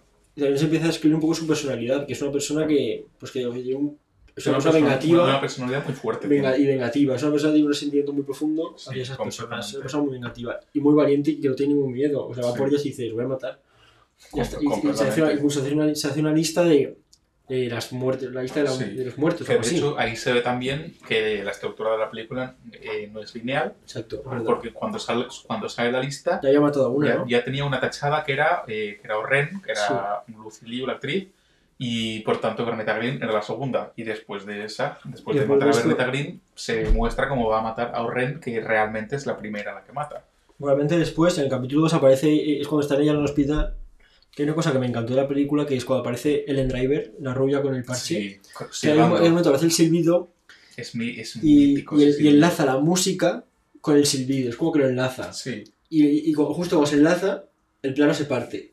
Me aparece Uma Sí, Thurman y sí, Ellen Driver. sí, Esa escena, tío, me encanta. o sea, es que además es que ves la utilización del, sonido, del silbido, que es, que es increíble. El silbido luego lo junta y parte el plano. Eso es espectacular. Que de Eso- hecho, eso que- mm, quiero comentar yo, eh, que, me, que ayer que me vi Death Proof, sale el sonido de Kill Bill, sale en, en un momento de Death Proof como el tono de llamada de, de una chica de, de la película. El, de, el del silbido, Sí, sí, sale como tono de llamada de- del móvil. Pero bueno, es nada, eso como... También se enlaza, es que también enlaza eh, cosas destacadas de sus películas, las mete en otras. Exacto. ¿Sabes? Y, y todas están, están como en el mismo universo, por así decirlo. Todas tienen mm, una marca de cigarrillos que se llama Red, Red Apple. ¿Así? Sí, to- en todas las películas de Tarantino hay una marca de cigarrillos que se llama Red Apple. Todas. Pues no sabía eso. Bueno, en Reservoir Dogs, sinceramente, no estoy seguro, pero, Pero porque, eso, Porque al ser la Dogs primera- era, la primera, ¿sabes? Al pero, pero todas es como que tiene eso, la marca de cigarrillos Red Apple que está en todas las películas de Tarantino. Es como un easter egg también, ¿no? Sí, es como un easter egg, exacto. Que está ahí en todas las películas, pone su, su seña de identidad y dice como que están todas dentro del mismo universo. Hmm. Aunque sí es verdad que Kill Bill es como un mundo completamente diferente porque es como sí. totalmente irreal, ¿no? Es un mundo... Es como un mundo dedicado a la figura de emoción. exacto, de- no es- Sí. No es como un mundo tan real como, yo que sé, como puede ser mm, Pulp Fiction o como puede ser Jackie Brown, que más o menos mm, prácticamente de la misma época, porque Malditos Bastardos está claro que está hecho en la Segunda Guerra Mundial sí. y es como... Su propia interpretación de la. Segunda Guerra Mundial, pero es sí. como, como que sí, puede ser que está en el mismo, en el mismo mundo, ¿no? En el mismo universo, pero al Sí. fin y al cabo es como mm, muchísimos años antes. Sí. Mm, pero sí es verdad que otras películas están como eso, en, en, su- en el mismo universo, en la misma época, y se relacionan todas a través de una marca de cigarrillos que se llama Red Apple, que es una cosa creada por Tarantino completamente. Y que le da de su sello también, es parte de su sello. Sí, sí, es ¿sabes? parte de su sello, 100%. Y bueno, este capítulo 2 son cuatro años después de la matanza de la iglesia. Uma Thurman estando en coma y despierta. Y cuando despierta vemos lo de Yo soy back.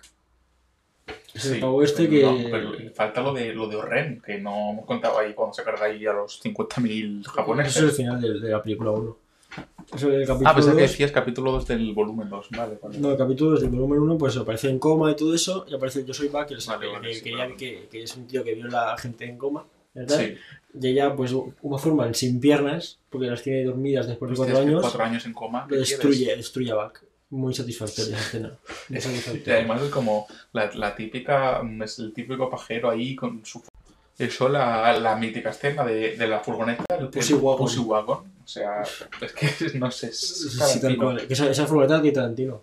Es la tiene una- él. que, tiene él. es que una furgoneta, si no, no puedes deshacerte de ello. O sea, Y bueno, destruye a Mítica. Back. Destruye a Back muy se satisfactorio. lo cargas y lo Es estampa ahí que un contra tío, la un tío puerta. asqueroso, la verdad. da Sí, mucho asco. Tendría que violar una chica en coma, por Dios, qué asco. Claro, sí, sí, tal cual. Y destruye a Back y luego eh, otra vez aparece el fetiche, fetiche de los pies cuando está ahí en plan, vamos, Hostia, esa escena, mira, dedo gordo. Ah, eso es en plan fetiche de los pies, ¿sabes? 100% pies. O sea, es que además en primerísimo plano ahí y tal, todas las piernas, todos los pies. Sí, pues 13 horas más tarde consigue mover todos los piernas.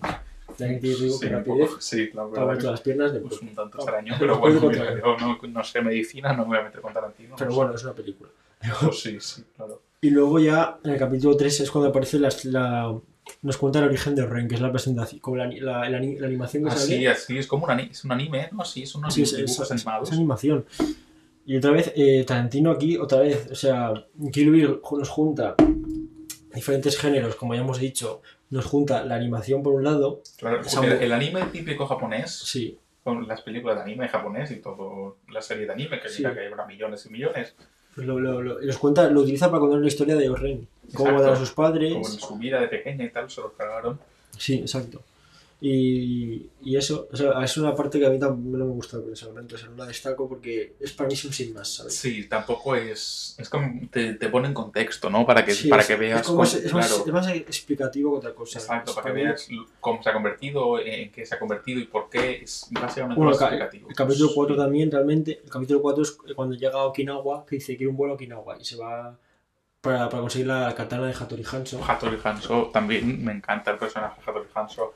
O sea, es como el jefe ahí, el, un, Sí. puto amo de las katanas. ¿Sabes lo que me gustó mucho de Tarantino? Que lo que hace es mete otros idiomas en su película. Sí, es verdad. Mete, Eso me encanta, tío. Por ejemplo, que está en el restaurante que empieza a hablar en japonés. Habla mucho en japonés, de hecho, en, en- también en Malditos Bastardos, mm, en casi toda la película se habla muy poco inglés. Se habla mucho alemán, se habla francés. Sí, sí. habla- Pero ¿sabes? sí, aquí en, en Kill Bill se habla muchísimo japonés. Es algo que mola un huevo. Exacto, que no, que no es una película que digas, es que es una película para americanos, la típica película en la que mm, todo el mundo sea donde se habla en inglés. Pues no, Exacto. si son de X sitio, de Alemania, de Francia, de Japón, pues hablan en su para hablar idioma. su idioma natal. Exacto, es que es lo lógico, no van a hablar todos en inglés, Es como una cosa que- pasa en cualquier película. Sí, y es una cosa que le da pureza a sus películas. Sí, yo creo. 100%. Eso está muy bien, a mí me gusta mucho eso. Y Hattori Hanzo, que prometió no fabricar nunca una katana, Llevaba años sin fabricar porque, eran, porque decía que era un arma para matar, y, la, Exacto. y, le, y le hace una precisamente a, a Beatrix para que mate a Bill. Sí, porque Bill tenía un Bill. resentimiento con Bill porque fue como, ¿no? Eh, alumno suyo. Bueno, Bill y ella tuvieron un, un romance incluso. Mm, Un poco, claro, un sí. poco fontanero y, ama, y mujer de casa. Sí, sí, un poco, un poco extraño. Sí. tuvieron un romance, sí. De, de- de hecho, la hija es de, es de Bill. Sí, final- claro, de hecho De sí. hecho, es de Bill. No, no, no se muestra tampoco mucho el Claro, que tienen. pero ¿no? tampoco Pero- pega mucho. Otra vez mi, mi Wallace Sí, y a verdad. los Wallace. Otra vez es como que no. Sí, es como, claro, como, como, como el jefe, ¿no? El pez gordo con, con la chica guapa. Bill es un hombre de 50.000 años. Exacto. es un hombre mayor y. Es lo mismo, solo que en este caso es, es algo más diferente, ¿no? Porque como que al Bill tener un grupo de, de asesinos, de Sí. asesinas, como que podía haber estado con cualquiera, pero sin embargo se queda ahí con Uma Thurman y, y, y de hecho la deja embarazada y por eso, Sí. por eso se va, porque está embarazada y huye de él. Hmm, Pero el- se repite la misma historia, ¿no? Igual que en, que en Pulp Fiction. Y luego el capítulo 5, que es lo mejor de la película, que es cuando está en, la, en el sitio este chino, que es como un club. O, Ah, sí, es que es increíble eso. Eh, y la, está- la escena Los Pura 68 Tarantino. maníacos, que está Ren con sus. con su séquito, con ¿no? su séquito. Sí. Y la, es como que todo empieza porque está en el baño Sí, y escucha a una. a una- es como que escucha a una del. del como del. del séquito. De... Ya del séquito, pero es un, es un cargo más alto, ¿sabes? Del sí, séquito, no es un sí no es que, soldado. que habla francés y tal. Sí, eso. la- Sí, la, la francesa. Es como la traductora, sí, algo así. Sí, Y la escucha y la reconoce porque en la matanza de la iglesia también estuvo. sí. Y aparece también el arma. Pum, pum, sonando la alarma de que- pum. Brutal, de la alarma esa es brutal. Eh, es cuando dices, joder, se viene, va, va a empezar la, la acción. Y sale, sale, se pone ahí en medio, llama a Ren y le corta el puto brazo, tío. Es Eh, y que, empieza a sal- a salir toda la sangre a es, que saco. es, es que es increíble. Es Tarantino 100% saliendo de litros y litros de, de sangre. Es como surrealista, pero Sí. es, es perfecto igualmente esa escena. Es como muy, muy bien. Y luego lucha con, pues básicamente luego lucha contra todo el mundo. Que es una escena, los, es una escena, los 88, ¿cómo se llaman? Los 88 maníacos. Es una escena que es muy violenta, es una escena muy violenta, pero, pero la escena, la mayor, la mayor parte de las escenas se ve en blanco y negro. Sí, es verdad. Se ve en blanco y negro, yo creo que para reducir esa violencia y ese gore en parte, ¿sabes? Sí, cierto. Para que no fuera tan gráfico y todo tan... Pero para, para, yo creo que lo hacen parte para valorar más la coreografía de la película que la sangre, que la gente le, le dé menos importancia Sí, a la sangre. Es que si no sería todo absolutamente rojo y tal. Y al ser en blanco y negro. Pues hay gente que ni lo vería, la que diría, joder, cuánta sangre, no quiero ver esto. Al ser en blanco y negro, los colores no tienen importancia. Exacto, exacto. Entonces, es como se busca más eso que fijarse en, en los movimientos, en la coreografía, en las luchas, en las peleas, que, que en la sangre, por así mm, decirlo, porque al final es. Eso es, prácticamente es un todo sangre, es Tarantino. Es Tarantino full, eso es Tarantino Pero full. si es que es eso, es, es que Kill Bill es como su película más. Es muy buena, pero es también la, surrealista, como un, es como un universo Sí. que obviamente que no puede existir. Porque en la vida alguien se va a cargar a 88 Exacto, personas. nadie, Sí, nadie se mete ahí con 88 personas que le rodean y se los carga a todos. Es como la como surrealista la película en la que es un universo aparte completamente creado especialmente para la película Universo Tarantino. Sí, y está muy guapo cuando coge dos espadas y se puede hacer la peonza en el suelo Hostia, y deja cortar en los tobillos. Es que es, que, Hostia, eso son narices, joder, tío. ¿Qué es esta mujer? es, que, es, que es Y increíble. luego también se carga como a los, los super soldados de, de Orren, por decirlo así, que es la Sí. Gogo o algo así, que la, que es la que tiene la bola con sí, pinchos. Sí, sí, Me da un poco, me da un poco de cositas esa chica. En plan, sí, ¿no? da un poco de, de mal rollo. ahí. Sí, sí, ¿eh? cuando le dice uno, ¿quieres, quieres hacerme un hijo a follarme? Y, Sí, y lo mata. se lo carga, Es en sea. plan, hostia, tío. Bueno. Se le va un poco la pinta, Eh, bueno. y, la mata, no me acuerdo cómo la mata, tío. Con la bola esa sí le... ¿Cómo era? Que sí que le... Que ella va con, con la... ¿Cómo se llama? La, la bola esa de La pinchos, maza esa, la sí. maza. La maza de pinchos que tiene la, sí, la- las cuchillas. Exacto, como que la, eh, eh, se está cargando a, a- porque en la pelea se está follando a Uma Thurman, la verdad. Ah, vale, le, da- le- le da con un. Se rompe el palo de una mesa o algo así y se lo, sí, y se lo se clava. lo clava en la cabeza, Sí, con un, un cla- un palo con un clavo. un y tal. clavo, sí. Luego está el super calvo. Hostia, súper calvo. Que mm, lo que no sabía es que el calvo ese que también hace del segundo, el tercero del séquito de, Oren, es luego el que hace de Pai Mei. Es el mismo actor. Jodas. Yo tampoco lo sabía. ¿Sí? ¿Es el Sí, mismo? Yo creo que es el mismo. Yo diría que sí. Yo Hostia. lo, leí que era el mismo. Ah, pues entonces era el O, mismo. o se llamaban igual, pero Pues yo creo el que era el mismo. Pues era el mismo. Sí, me quedé un poco flipando. Es un actor hostia. muy famoso de- del, del cine asiático, ¿eh? Sí, Que lo leí, que escuché una, como una crítica de la película y decían eso, que, que es un actor que Tarantino le quería dar como homenaje al género, ¿sabes? sí, Otra vez. El género Kung Fu. Sí, todo eso quería darle, quería que saliera en su película este, este chico. Sí, pues sí. y sí, no, y sí, que, hace, que, que- y hace una, un combate muy bueno, también la coreografía es que es espectacular, no se puede decir nada de la No, coreografía de sí, esta no, película. Por lo contrario, es que es increíble. Luego hay otra escena que a mí me gusta mucho, que es que hay un combate pero se apaga la luz y son las sombras. Y son solo las sombras de, de- de estos luchando. A mí me encanta esa, esa esto también. Y también tiene, no sé, yo otro, esa escena, a pesar de ser lo lento que es, tiene un punto de humor.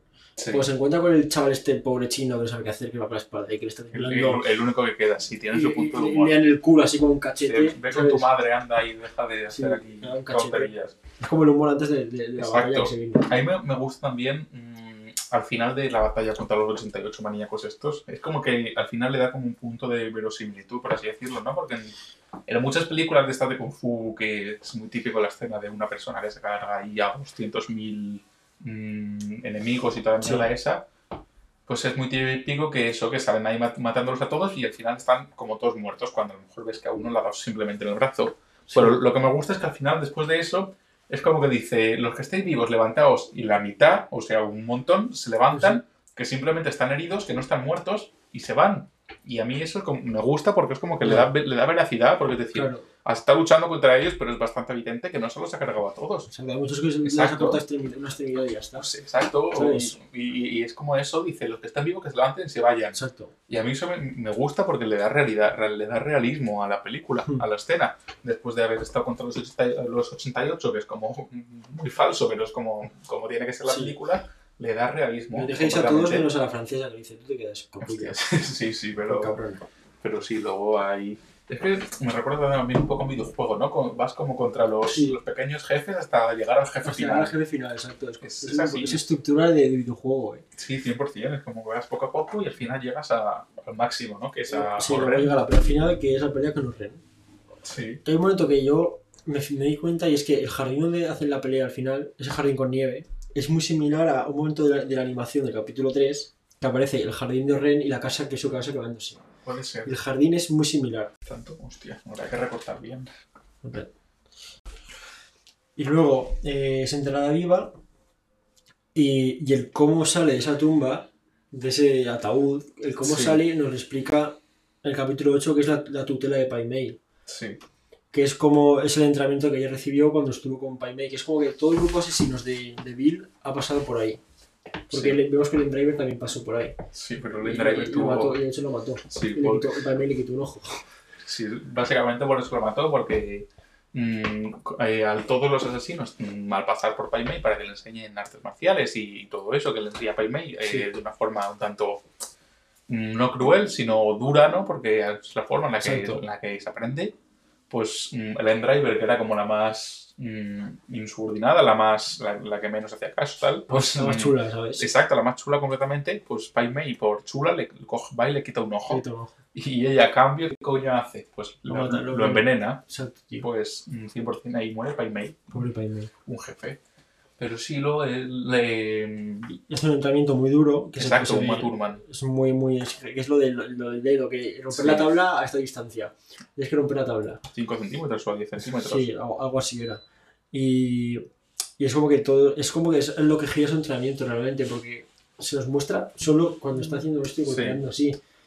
Y ahí está la clave. El golpeo es de mano, porque luego en el capítulo 9 vemos que sa- sale. Ah, no, es el capítulo 8 aún. En el capítulo 8 Habiendo aprendido eso, claro, Exacto. consigue romper el ataúd. consigue, haciendo la, la- cosa esa con la mano, en plan, Sí. esa técnica que le enseñó Pai Mei, consigue salir del ataúd y escapar. Que es algo bastante épico, la verdad. sí, la Cuando verdad. el que Ahí cote, Como saca el brazo ahí en la tumba. sí que se corta esto, se cortan las cuerdas, Sí. es bastante, es bast- es bastante guapo. Y luego el capítulo 9, que para mí es el, está para mí la escena, mi escena favorita de todo el Kill Bill, que es el enfrentamiento con el Endriver.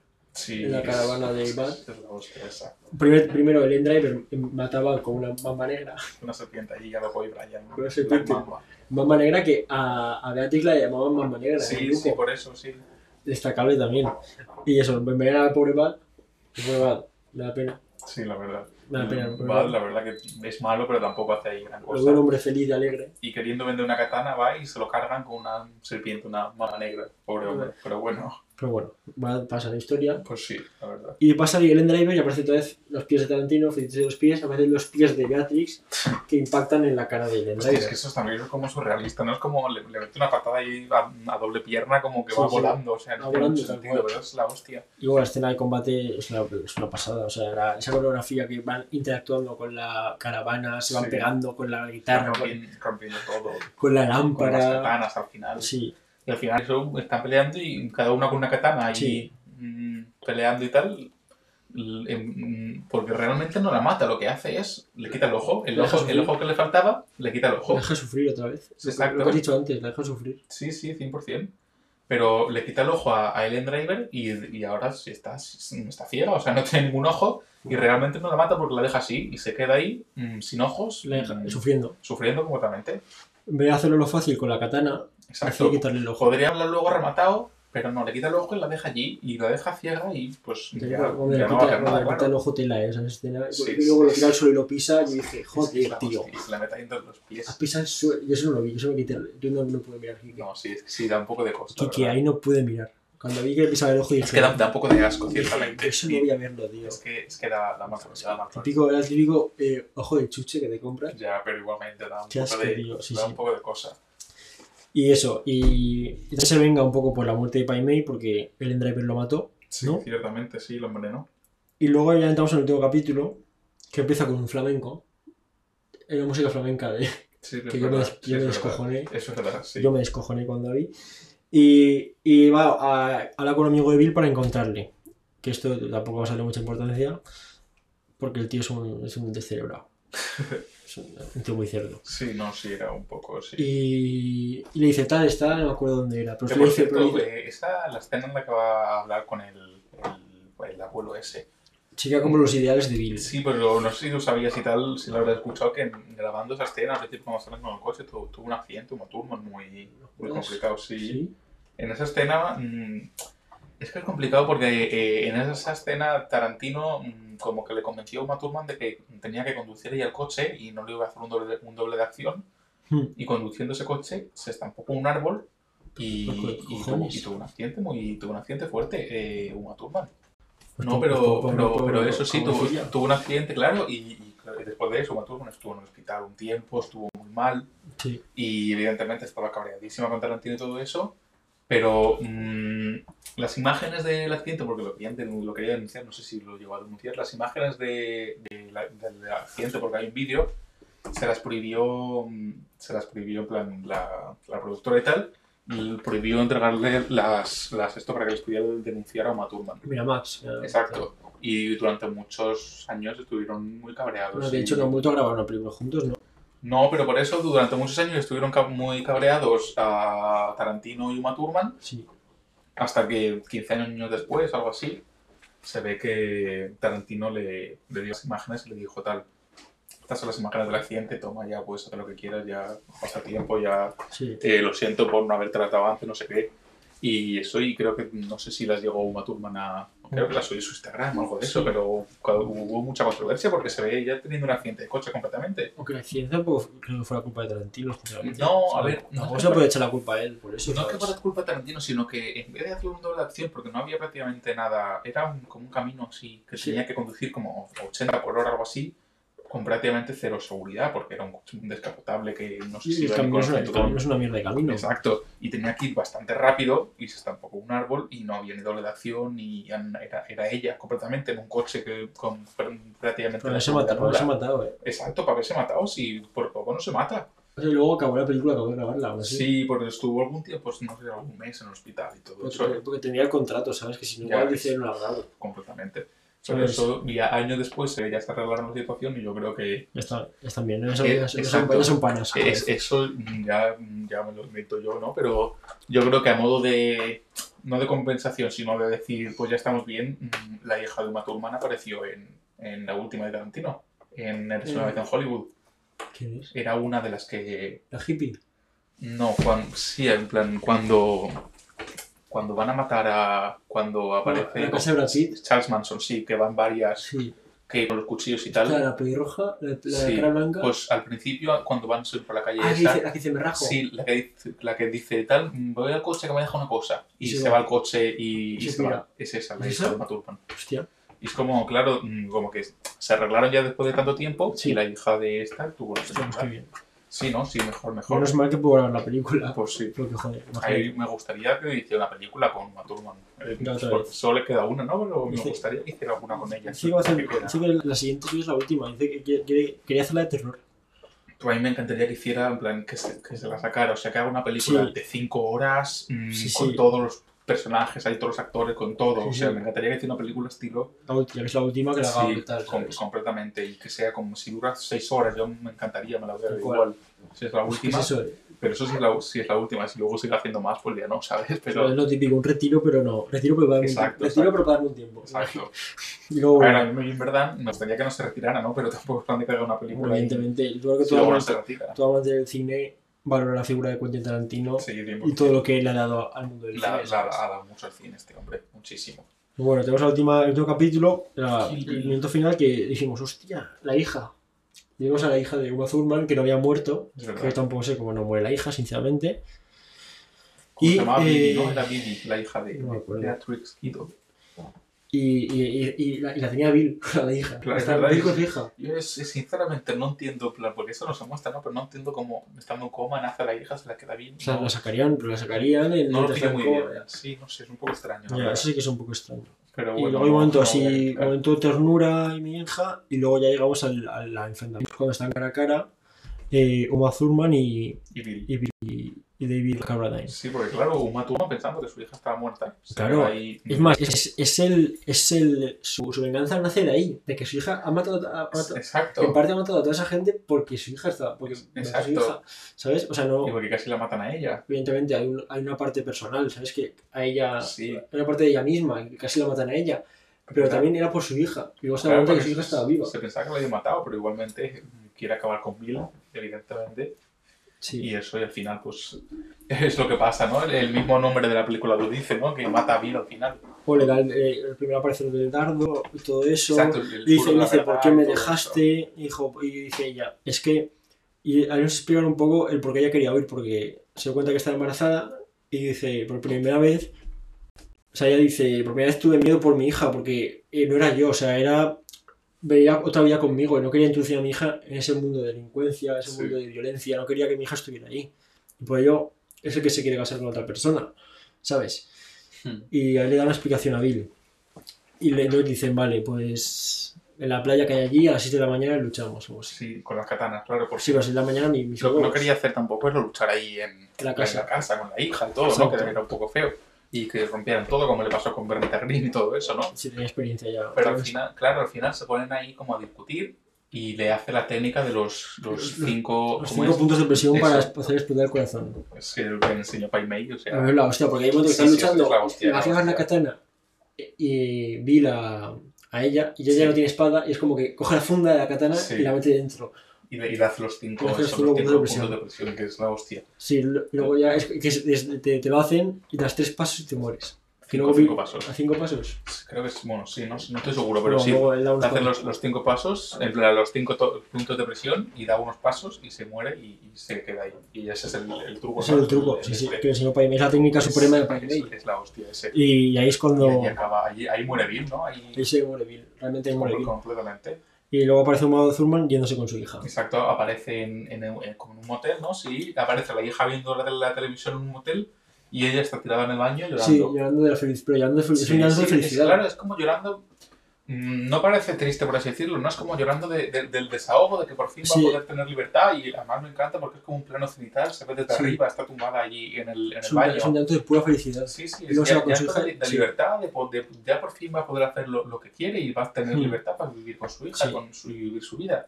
Y así acaba la película. Luego aparece, se Me abraza, se abraza a ella y ya está. Sí, Lo tiene todo, la completamente. película lo tiene todo. Sí, no, sí, Hay me momento encanta de película. Es un momento de catarsis, hay un momento de Sí, reconciliación, 100%. hay acción, hay violencia, hay tensión, drama, tiene absolutamente todo. Es una película también de 10. Y ahora para terminar, con esta intensa charla, Malditos vamos con. Malditos. Bien, ahora para terminar este podcast, para terminar este primer capítulo, vamos con eh, Malditos Bastardos, película estrenada en el año 2009, 2009, si no me sí. equivoco. 2009, sí. Y a ver, es una película que el contexto de la película es en la, es en la Segunda Guerra Mundial Sí, completamente. Sí, y, y es como Tarantino nos muestra su propia versión de la Segunda Guerra Mundial realmente. Sí, bueno, es como su, ¿no? Su- sí, su idea de, de cómo, de- del- sobre todo del final, ¿no? De cómo termina, pero es como también mm, la idea de un grupo de un, grupo de, de judíos, ¿no? De, que, que se dedicaban allí por, allí por Europa y tal a, matar nazis. Era un grupo de americanos que iban reclutando también gente que no siempre era americana, ¿no? Que podían ser había mu- algunos alemanes o, eh, o franceses que reclutaban a, a otros para que se dedicaban a mm, básicamente matar nazis y cortarle la cabellera. Básicamente es eso. Sí. Y, y la película eh, abre con una de las escenas más icónicas de la historia del cin- del cine. Y es una escena que, que ha creado cátedra y es una escena que se da en las, en las academias de cine hay muchas que la, la utilizan para, para dar explicación Sí. de diferentes cosas. Que es la escena de cuando eh, Hans Landa, eh, el personaje interpretado por Christoph Waltz, va a la casa de, de, de Monsieur L'Appetit, Sí. Que es un, un- son unos- granjeros de leche. Sí, un, sí un, uno que tiene una granja de leche, un hombre con sus hijas, básicamente, sí. Y, y en esta escena vemos como. Es como que el Appetit está. Va a afrontar, ¿sabes? En el momento que la hija le dice, papá, están viniendo los nazis. Sí. Básicamente, ahí él dice, vale, hija, tráeme agua. sí. Pero no es un agua para. No es un agua que dice, vale, voy a beber agua. Es una él que se sienta en el tocón y es como que está esperando y sabe lo que va a pasar. Exacto. Es, es como que se sienta, mira al suelo y dice, Porque vale. ya le han ido otras veces a, a O sea, él sabe lo que va a pasar ya. Sí, completamente.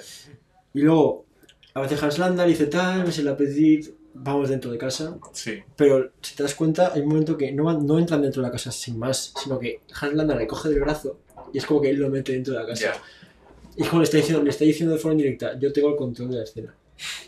Completamente. Es que es el, el teniente o coronel o no sé qué era. El nazi, ¿no? El, el El jefe. coronel, el coronel, el coronel, el coronel Hans Landa, que le llaman el, el cazador de judíos. Sí, el cazajudíos. Mm. Sí, y ya dice, ¿no? Sí, a, a mí me gusta ese mote, dice. Como porque se lo ha ganado, no te jodes. Y luego la película dice que se arrepiente, realmente. La película dice cazador de judíos, sé qué. Pero eso lo dice, eso lo dice delante de los judíos de Brad Pitt y Ah, para, estos. para que le perdonen y todo eso. Claro, claro, sí. Y luego, si te das cuenta, es como que está todo el rato incomodando a la Petit. Le cambia el idioma. Sí, Se habla en francés y dicen, me vas a hablar en inglés. casi sí, mejor. sí. Luego eh, saca sus cosas de la maleta y las pone por la mesa. Como que le está quitando espacio. Y luego la Petit saca, le dice, ¿puedo sacar mi pipa? No sé qué. Y luego la Landa dice, ¿puedo sacar yo la mía? Y saca una pipa, Una pipa el triple un, grande. un pipón Sí. que parece la torpe de un elefante, tío.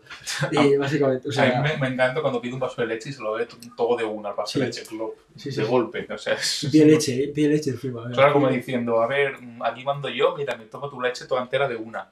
Sí, como, no, no y sé. en un momento cuando está con Susana, que es la chica, en, en, en la, cuando va a comer con ella un strudel, Sí. que le dice, ¿tú qué quieres? No sé qué dice, para la chica un vaso de leche.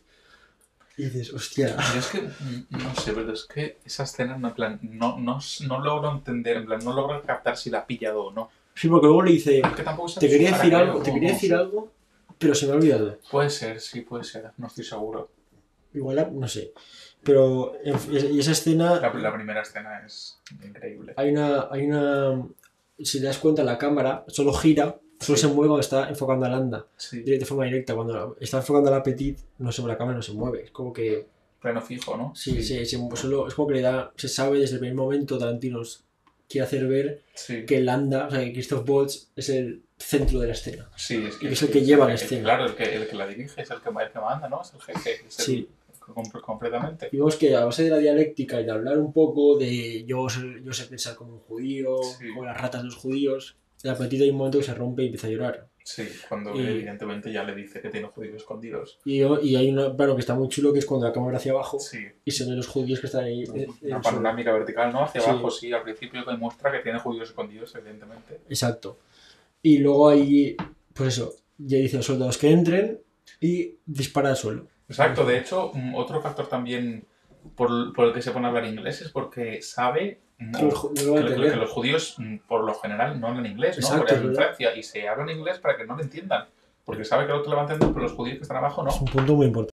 Claro, es un punto muy importante. Hay un momento que él dice, "Mm, no me están escuchando, sé que no me están entendiendo. Exacto, pues si no habría escuchado algo. Sé que no me están entendiendo. Sí, Y antes de seguir, decir que nos, o sea, esta escena está dando, nos estamos como explayando un poco esta escena porque Sí, para mí es la más importante de la película. sí, realmente. es con la que empieza también. Es otra forma de empezar con un 10. Otra, ¿no? fo- Tarantino. forma, de- otra forma de empezar fuerte, Exacto, tío. es decir, que tiene varias que es empezar la película mm, de la mejor manera posible. O sea, entre esta y la del bar, para mí la, la Exacto, mejor es que además me encanta también porque mm, Malditos Bastardos es la siguiente película a Death Proof, ¿no? Y después del fracaso, por decirlo de alguna forma, que fue Death Proof, Sí, empezar una película mm, después de eso, con esa escena, y que sea una película tan buena después de un fracaso tan grande, es mm, algo que es increíble, ¿no? es increíble, es algo que se lo puede hacer Tarantino. O sea, es que después de tener un- una cosa tan mala, haces una obra de arte tan, tan espectacular, una obra maestra. Sí. Y luego, por eso, aniquila a toda la, pobre- a a pobre gente, ¿vale? Sí, Hay un guiño los, a Ce- Centauros del Desierto. No sé no la habrás visto. No, no es una visto. película de John Ford. Que es la típica escena de un western que aparece una puerta sí, que está en sombra y, aparece, y se ve hacia afuera desde dentro de la casa. sí. Y, y aparece Hans Landa que sale de la casa. Y se ve a Susana, que es la chica que ha escapado corriendo. Sí, la, sí, la hija, la- los Dreyfus, ¿no? Los Sí, judíos. que realmente la podría haber disparado, yo creo. ¿eh? Sí, pero supongo que Le perdona la vida. le, pues, completamente le perdona la vida, ¿no? Le, le- tiene compasión por ella y al final pues la deja porque podía haberle disparado perfectamente y se la, la habría matado. Pero al Igual, final también es, esa, es igual, tiene ese punto sí, compasivo. ese, ese pensamiento de ya te encontraré. Exacto, ese, ese pensamiento de no me hace falta matarte. Te- ¿Para ya, qué? claro, te- te- ve, ve, si te vas a morir igual. Te voy a encontrar igualmente, soy caza judíos. Sí, sí, te sí, voy a sí, encontrar. sí. Y, y eso es Susana, que también, yo creo que de Susana, ¿quién tú crees que sea el protagonista de la película? O, o la protagonista. Es que Porque yo estoy entre Susana Es y, que y no es el protagonista fijo, yo diría, porque Brad, Brad Pitt sí es verdad que tiene mucho... mucho eh, pero es que tampoco es protagonista, ¿eh? claro, no es protagonista, pero tiene mucha fuerza, pero mucha Susana fuerza, también. sí. Susana también, porque Hans Landa es, ganó el supporting role, el, Pues, el Oscar. Pero es que, a ver, eh, eh, tiene el Oscar a, a mejor a actor de, de reparto, Sí, pero yo pero- diría que es, mm, no sé si nominaron a alguno más de esa película, pero si no. hubieran nominado a Brad Pitt, no creo que lo hubieran nominado a protagonista tampoco. Ya, es que yo, yo, yo, sí, una demarcación como protagonista es Susana, porque gira, es como que la Sí, gira en torno a ella, gira en torno a su cine, Sí. la figura de su cine, la- el cine es la, re- la representación de Susana al fin y al cabo. Sí, yo, yo diría que también es la ¿Sabes? protagonista, aunque tampoco sale tanto, pero sí es verdad que es la, la protagonista de la película. Y es curioso que en el cine, o sea, es Susana, una judía casada con un negro.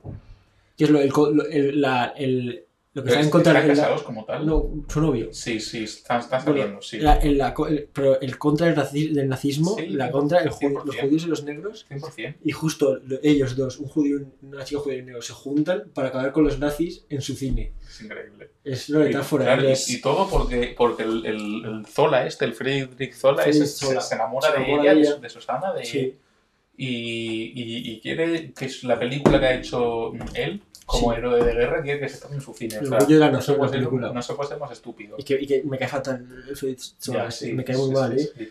Me cae muy mal, tío. O sea, lo veo, no sé, era como. Aparte es un pesado. Sí.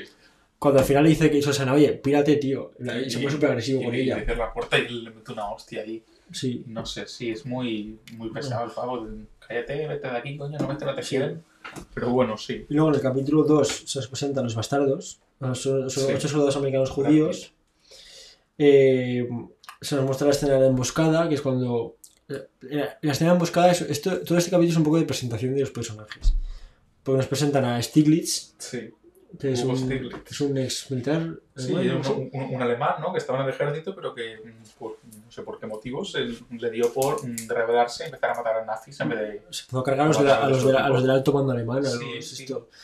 Eh, y luego tenemos, también nos presentan al oso judío, que es, Sí. es Eli Roth, creo. El, Sí. el- el actor es Eli Roth, eh, es el hermano de Tim Roth. No, no lo sé, no me extraña ni Ni que fuera familiar, pero no lo sé. Pero no ese es el, es el oso judío, Sí. es el personaje del, del oso judío. Y también aparece otra cosa característica de los bastardos, es cuando marcan eh, el- con el cuchillo, la Ah, zona sí, esvás- la- la esvástica, esvástica. la esvástica en la frente. Además, cuando termina el plano es, es que es un, un contrapicado que es, es que es perfecto cuando sale mm, después de eh, hacerle la... Se aparecen las caras de ellos, Sí. ahí, de Brad Pitt y el otro aquí. Sí. sí. Es que es como esos planos... Esos planos son, perfectos. son Tarantino también, ¿eh? Porque Sí. es lo- los maleteros. Es- que no- exacto, es como el plano del maletero, pero como no hay un maletero porque estás en la época de tal, pues Ya. mm, haces ese plano. Es el plano del maletero de la película de Brad Pitt.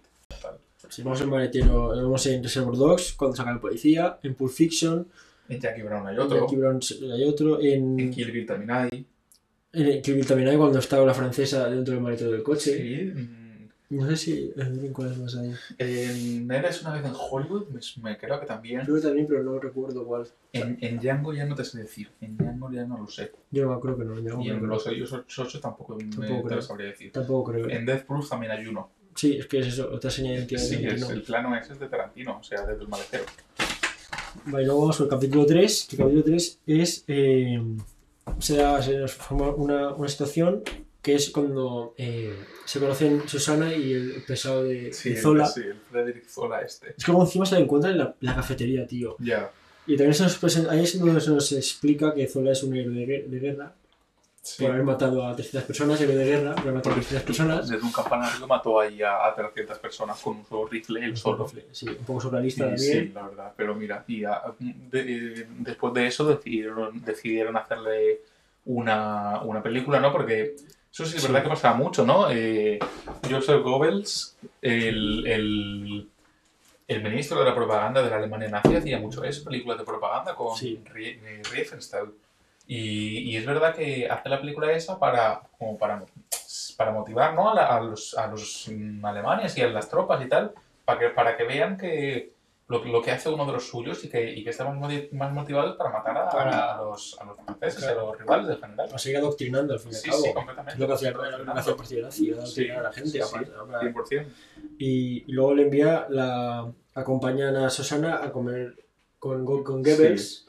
Y es cuando sale la idea de llevar la película al cine, Sí. al ci- de, de estrenarla, hacer el estreno en el Sí. cine de, De- en el cine de Susana. Susana. Y es como que. Y luego de repente aparece. eh, Suena música de tensión, un tambor creo que es, y dice el coronel Hans Landa. Es que es, que es el, el personaje perfecto. Es Y, Susana dice: Hostia, hostia que me cae. Exacto. hostia que-". Y ellas van todos, le dejan sola con él. Y cuando llega y le, le pide un vaso de leche, dice, llama, llama, llama Cata, me ha pillado Leche. este. Luego le dice: "Mm, Te que decir algo. Pero como no me acuerdo, no será importante. Es que además esa escena, mm, yo eh, he leído y tal sobre esa escena, y dicen que también es como mm, la crueldad máxima, por así decirlo, porque el strudel mm, se ve que es un postre que los judíos como que no pueden tomar, ¿no? Porque, porque lleva algo que los judíos, no, no sé Sí, decirte sí. ahora, que es como algo que los judíos no pueden tomar.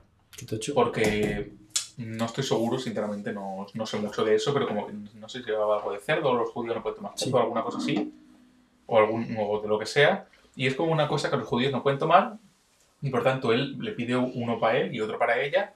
Y también al terminar, mm, el cigarro lo deja encima para Sí, que ya, eh, así ya no se lo puede comer nadie, en plan, no se lo iba a comer nadie, ¿no? Pero apaga el cigarro encima del, Sí. del medio strudel que se deja. Es como la crueldad de, de Hans Landa, es como se muestra toda ahí.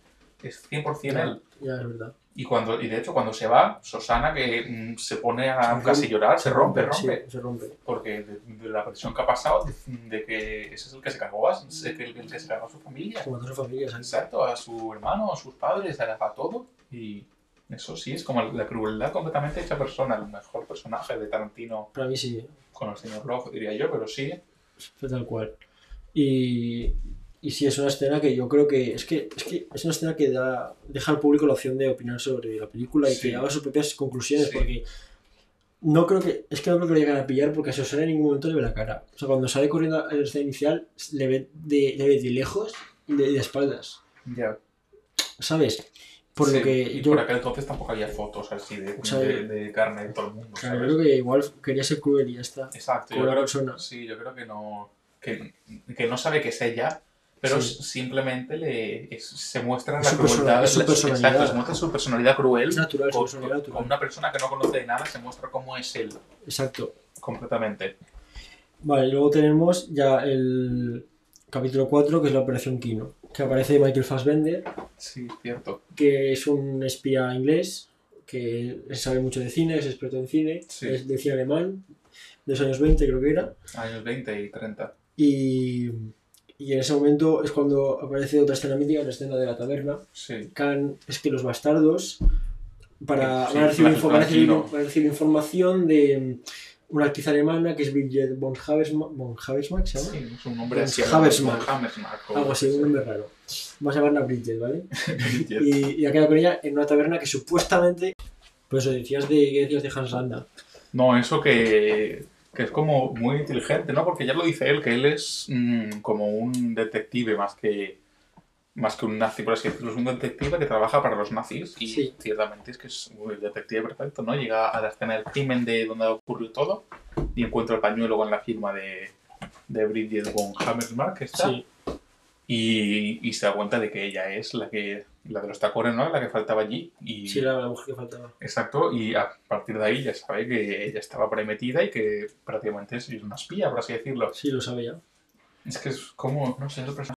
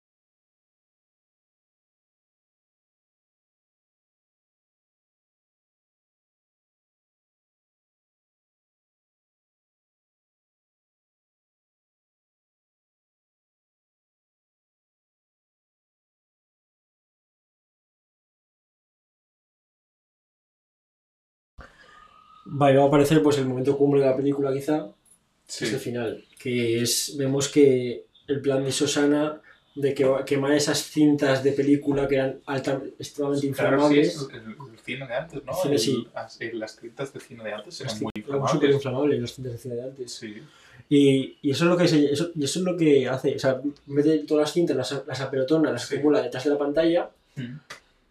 Y hay un momento en el que ellos, ellos tanto su novio, el chico negro, que no sé cómo se Marcel, llama, Marcel. Marcel, y Susana graban una- un vídeo Sí. donde es como que ella dice, estáis muertos. Exacto. Y les ahí a los nadie, Bueno, es que estaban todos. Bueno, que vais a morir, básicamente. Sí, básicamente sí. Todo esto mientras se está viendo El Orgullo de la Nación, que es la película de Goebbels en el cine. Sí. Entonces va Marcel por detrás de la pantalla y las quema las cintas. Y el cine prende fuego, pero a saco. Exacto. Y justo en el momento que prende fuego, los bastardos que estaban dentro del cine, que, que eran los que iban con Brad Pitt, llevan a cabo el plan. Exacto. Y, y pues eso, básicamente se prende fuego, los bastardos entran en el palco de Hitler, de Hitler y de Goebbels y los, Se los cargan y los, con- y los claro. fusilan. Y luego, esas ponen a fusilar a los de abajo. Sí, claro, porque mientras se quema el cine se van a fusilar a los de abajo. Esa escena es dura, ¿eh? Sí, hombre, también van a bastante a dura. matar absolutamente todo el a, a mundo. diestro y siniestro. Sí, en plan. sí, a todos. Y ves la cara de, de Lee Roth, de cara de rabia, y dije, joder, o sea, es dura, Sí, sí, sí, hombre. es dura de cojones. Hombre está ahí matando absolutamente a todo el mundo. Realmente, y Hitler ahí que Se, los se mueren por, se mueren por el país porque ellos mueren dentro del cine, yo creo. Ellos mueren. Que, ¿sabes? no se sabe, pero sale la explosión, esa explosión brutal. Sí, Que y, explota y sale, todo. sale una imagen de la explosión de un tobillo de uno, ¿no? Sí, Sí, no, sí, puede ser. Es que no estoy seguro porque tampoco se muestra, pero yo diría que sí, que, sí, que mueren. sí. Y luego también finalmente muere Susana, por culpa del pesado de siempre. Sí, pesado. porque, porque es que ella lo dispara, le dispara con una pistola y en vez de comprobar Claro, si pero está porque ella no, es una se- ases- ella no es una asesina. Ella no mata porque, porque dice, joder, va a fastidiarme el plan. Sí, Esto es Susana y, y Freddy Zola, que es el soldado que conoce eh, a- Sí, ¿no? mucho antes en la el película. protagonista de la película. Y, y, y eso llega un momento en el que Freddy Sola quiere hablar con ella, pero ella no quiere. Y, y Susana lo, lo- acaba matando, le mete tres disparos y se acerca al, al chico este para ver cómo estaba. Sí, a- al Al, sola. al Sola se, se acerca a él para ver cómo estaba, pero no estaba muerto. Y otro se gira y le dispara a ella. Exacto, y acaban los dos, Y ahí acaban los dos muertos.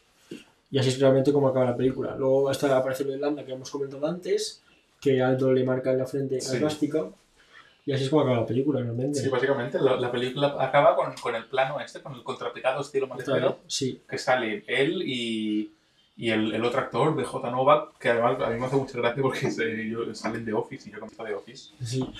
Mm, es como que es uno de los protagonistas de The Office Sí. y, y verlo ahí en Maldito Bastardo me hace más que gracia.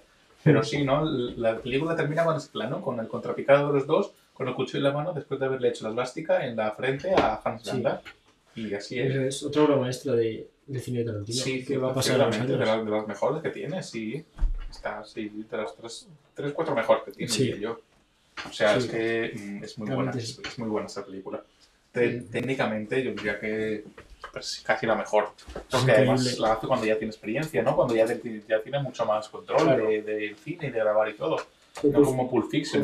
Pulp Fiction, fue su segunda película. Exacto, Pulp. Fiction está muy bien, pero sigue siendo su segunda película. Tampoco tiene tanta Exacto. experiencia para grabar, ni tanta experiencia de director. Entonces, mm, Malditos Bastardos es todo lo contrario. Es todo lo que él sabe y todo, todo lo bueno que, que ha aprendido y que hace, lo, Sí. lo saca y lo echa en, en esa Sí. película. Y Exacto. sale espectacular, que es increíble. Y sí, Bueno, pues ya está. ya Hemos acabado. hemos terminado el programa y Quiero dar las gracias a todos los que escuchéis esto, daros las gracias. pues sí. Ya que os queríamos mandar un mensaje de ánimo para todas aquellas personas que ahora mismo estén sufriendo por la pandemia o si hay alguien que está escuchando esto y está sufriendo por las cosas del coronavirus, tanto las causas económicas que ha producido o sanitarias. Daros desde aquí un mensaje de ánimo, Mucha fuerza a todo el mundo. mucha fuerza a todo el mundo y, y deseemos que esto pues pase lo antes posible y podamos Pues sí. volver a la normalidad y ser todos felices con nuestras cosas Volver a ver cine con normalidad. y poder volver a ir al cine con normalidad. Pues sí. Y aquí finaliza el primer episodio de Cámara y Acción. Muchas gracias a todos y os esperamos en el siguiente capítulo. Hasta luego. Chao. Muy buenas a todos y bienvenidos a este primer capítulo, a este primer episodio de Cámara y Acción. Un proyecto que llevamos bastante tiempo queriendo empezar. Hoy me acompaña aquí mi amigo y fiel seguidor, Kike Linoesa. Buenos días, yo soy Kike Linuesa y a mi lado se encuentra Oscar Lamas y venimos aquí a hacer nuestro programa de cine un pequeño programa modesto y, y que hacemos por, por, nuestro, por nuestro gusto al cine y que esperemos que, que os guste a quien nos está escuchando. Claro, porque tenemos que destacar eso, que nosotros no somos expertos de cine ni... Exacto, somos aquí unos chavales amateur aquí en su casa que están diciendo cuatro gilipolleces. Aunque bueno, te has ido a alguna clase, es verdad. Curtis está haciendo un Sí, curso... yo- a ver, yo he ido a alguna, alguna clase, pero tampoco te creas que soy aquí y el Tarantino de, o el Scorsese de, de nada. Yo Evidentemente, o sea que si venís aquí a, a ver datos técnicos sobre planos de iluminación, eh, pues estáis jodidos. Vamos a dar nuestra sincera opinión sobre las películas, lo que más nos gusta de ellas, lo Aquí que va- menos. vamos, a, vamos a comentar como si fuera mm, tú con tu amigo en tu casa hablando de películas de cine. Exacto. Nada del otro mundo. Aquí no, no venimos a decir cosas demasiado técnicas. Si tuvieras una conversación con tu colega en la terraza de un bar, con su cerveza, de hecho estamos con la cerveza ahora, Exacto. para normalizar la situación. Y eso. Que esperemos que os guste a todos, porque es lo que, lo que más deseamos, es lo que, lo que nos animó a empezar, el que el querer dar nuestra opinión y que vosotros la conozcáis y establecer como, como una especie de debate con el, con el oyente, con el que está al otro lado de la pantalla. Y, y eso, vamos a empezar. Vale, Pues sí. lo que vamos a hacer es, eh, vamos a comentar cinco películas de la filmografía de Quentin Tarantino. No todas, porque evidentemente el podcast duraría cinco días y medio. Son muchas y muy largas y Sí. no todas son tan buenas como otras, así que comentamos las que nos no- han parecido más importantes. No sabremos si nos dará tiempo a comentar esta. Exacto. De hecho, eh, Lo intentamos, quizá hacemos otra segunda parte, pero lo intentamos hacer todo en una. vamos a hablar sobre... Las hemos elegido porque nos ha salido la gana estas, pero... Vamos a elegir Reservoir Dogs, Pulp Fiction, Kill Bill partes 1 y 2, que intentaremos hacer una, una síntesis con las dos, y Malditos Bastardos. Eh, hemos elegido estas películas porque a, a nuestro parecer son quizá las más importantes y las que más nos gustan a nosotros de la filmografía de Quentin Tarantino y pensamos que vamos a poder dar un mejor comentario sobre estas películas así como es el primer podcast querer Exacto. Al ser las más conocidas de Tarantino, queremos dar nuestra opinión y comentarlas, porque tampoco vamos aquí a comentar unas- algunas películas que no sean tan conocidas como puede ser Death Proof o Jackie Brown. Así que empezamos con las más conocidas o For Rooms también, pero esa mejor no hablar de ella porque no es muy buena. y después tampoco, ¿no? Me has dicho que Si no, de- Death Proof, Death Proof, mejor dejamos, dejamos la apartada porque Death Proof. En fin, sin comentarios. Pues bien, empezar, vale. Pues tenemos que hablar de Tarantino como quizá de los pocos o el único director que, que nunca fue a la que no ha ido a la Academia de Cine. Exacto, Tarantino empezó mm, como una persona más. Tarantino era un, un cinéfilo, era un adicto al cine. Y, y básicamente mm, él veía películas y empezó a trabajar en un videoclub, eh, en una tienda de archivos de vídeos. Sí. Y como veía películas todos los días allí, pues mm, se le ocurrían múltiples ideas hasta que se empezó a escribir y, y al final pues Sí. se ha convertido en lo que es hoy. Yo creo que eso es lo que hace su cine único, porque es que en sus películas muchas veces encontramos como referencias a diferentes géneros. Exacto, completamente. Tiene referencias a, a películas antiguas de, de los años mm, 40, 50, 60. Y, y es como mu- muchísimas escenas de sus películas, podrías decir, son copias. No, no son copias. Simplemente Tarantino ha hecho esas películas suyas y ha incluido ciertas partes en, en las películas que ha hecho él. Sí, eso es una cosa que sinceramente se le ha criticado mucho. Yo creo que es injusto que muchas veces se le dice Tarantino, vale, el, el director que coge cosas de otras películas y, y en eso se basa para hacer las suyas. No es mentira. Él es un amante del cine tan profundo que simplemente es como que quiere hacer un homenaje a sus obras predilectas en sus propias películas. Exacto, co- Por ejemplo, te hablo completamente de juego así. como la escena de Django cuando le disparan la rosa en el centro y queda sangrar. Eso, eso es un ejemplo. Y podemos encontrar en su, por ejemplo, en, en una asociación en Hollywood, podemos encontrar que la película de repente eh, pasa de ser eh, eh, una película normal a pasar a género de terror. O igual Kill Bill es una película que te presenta género japonés Claro, de samuráis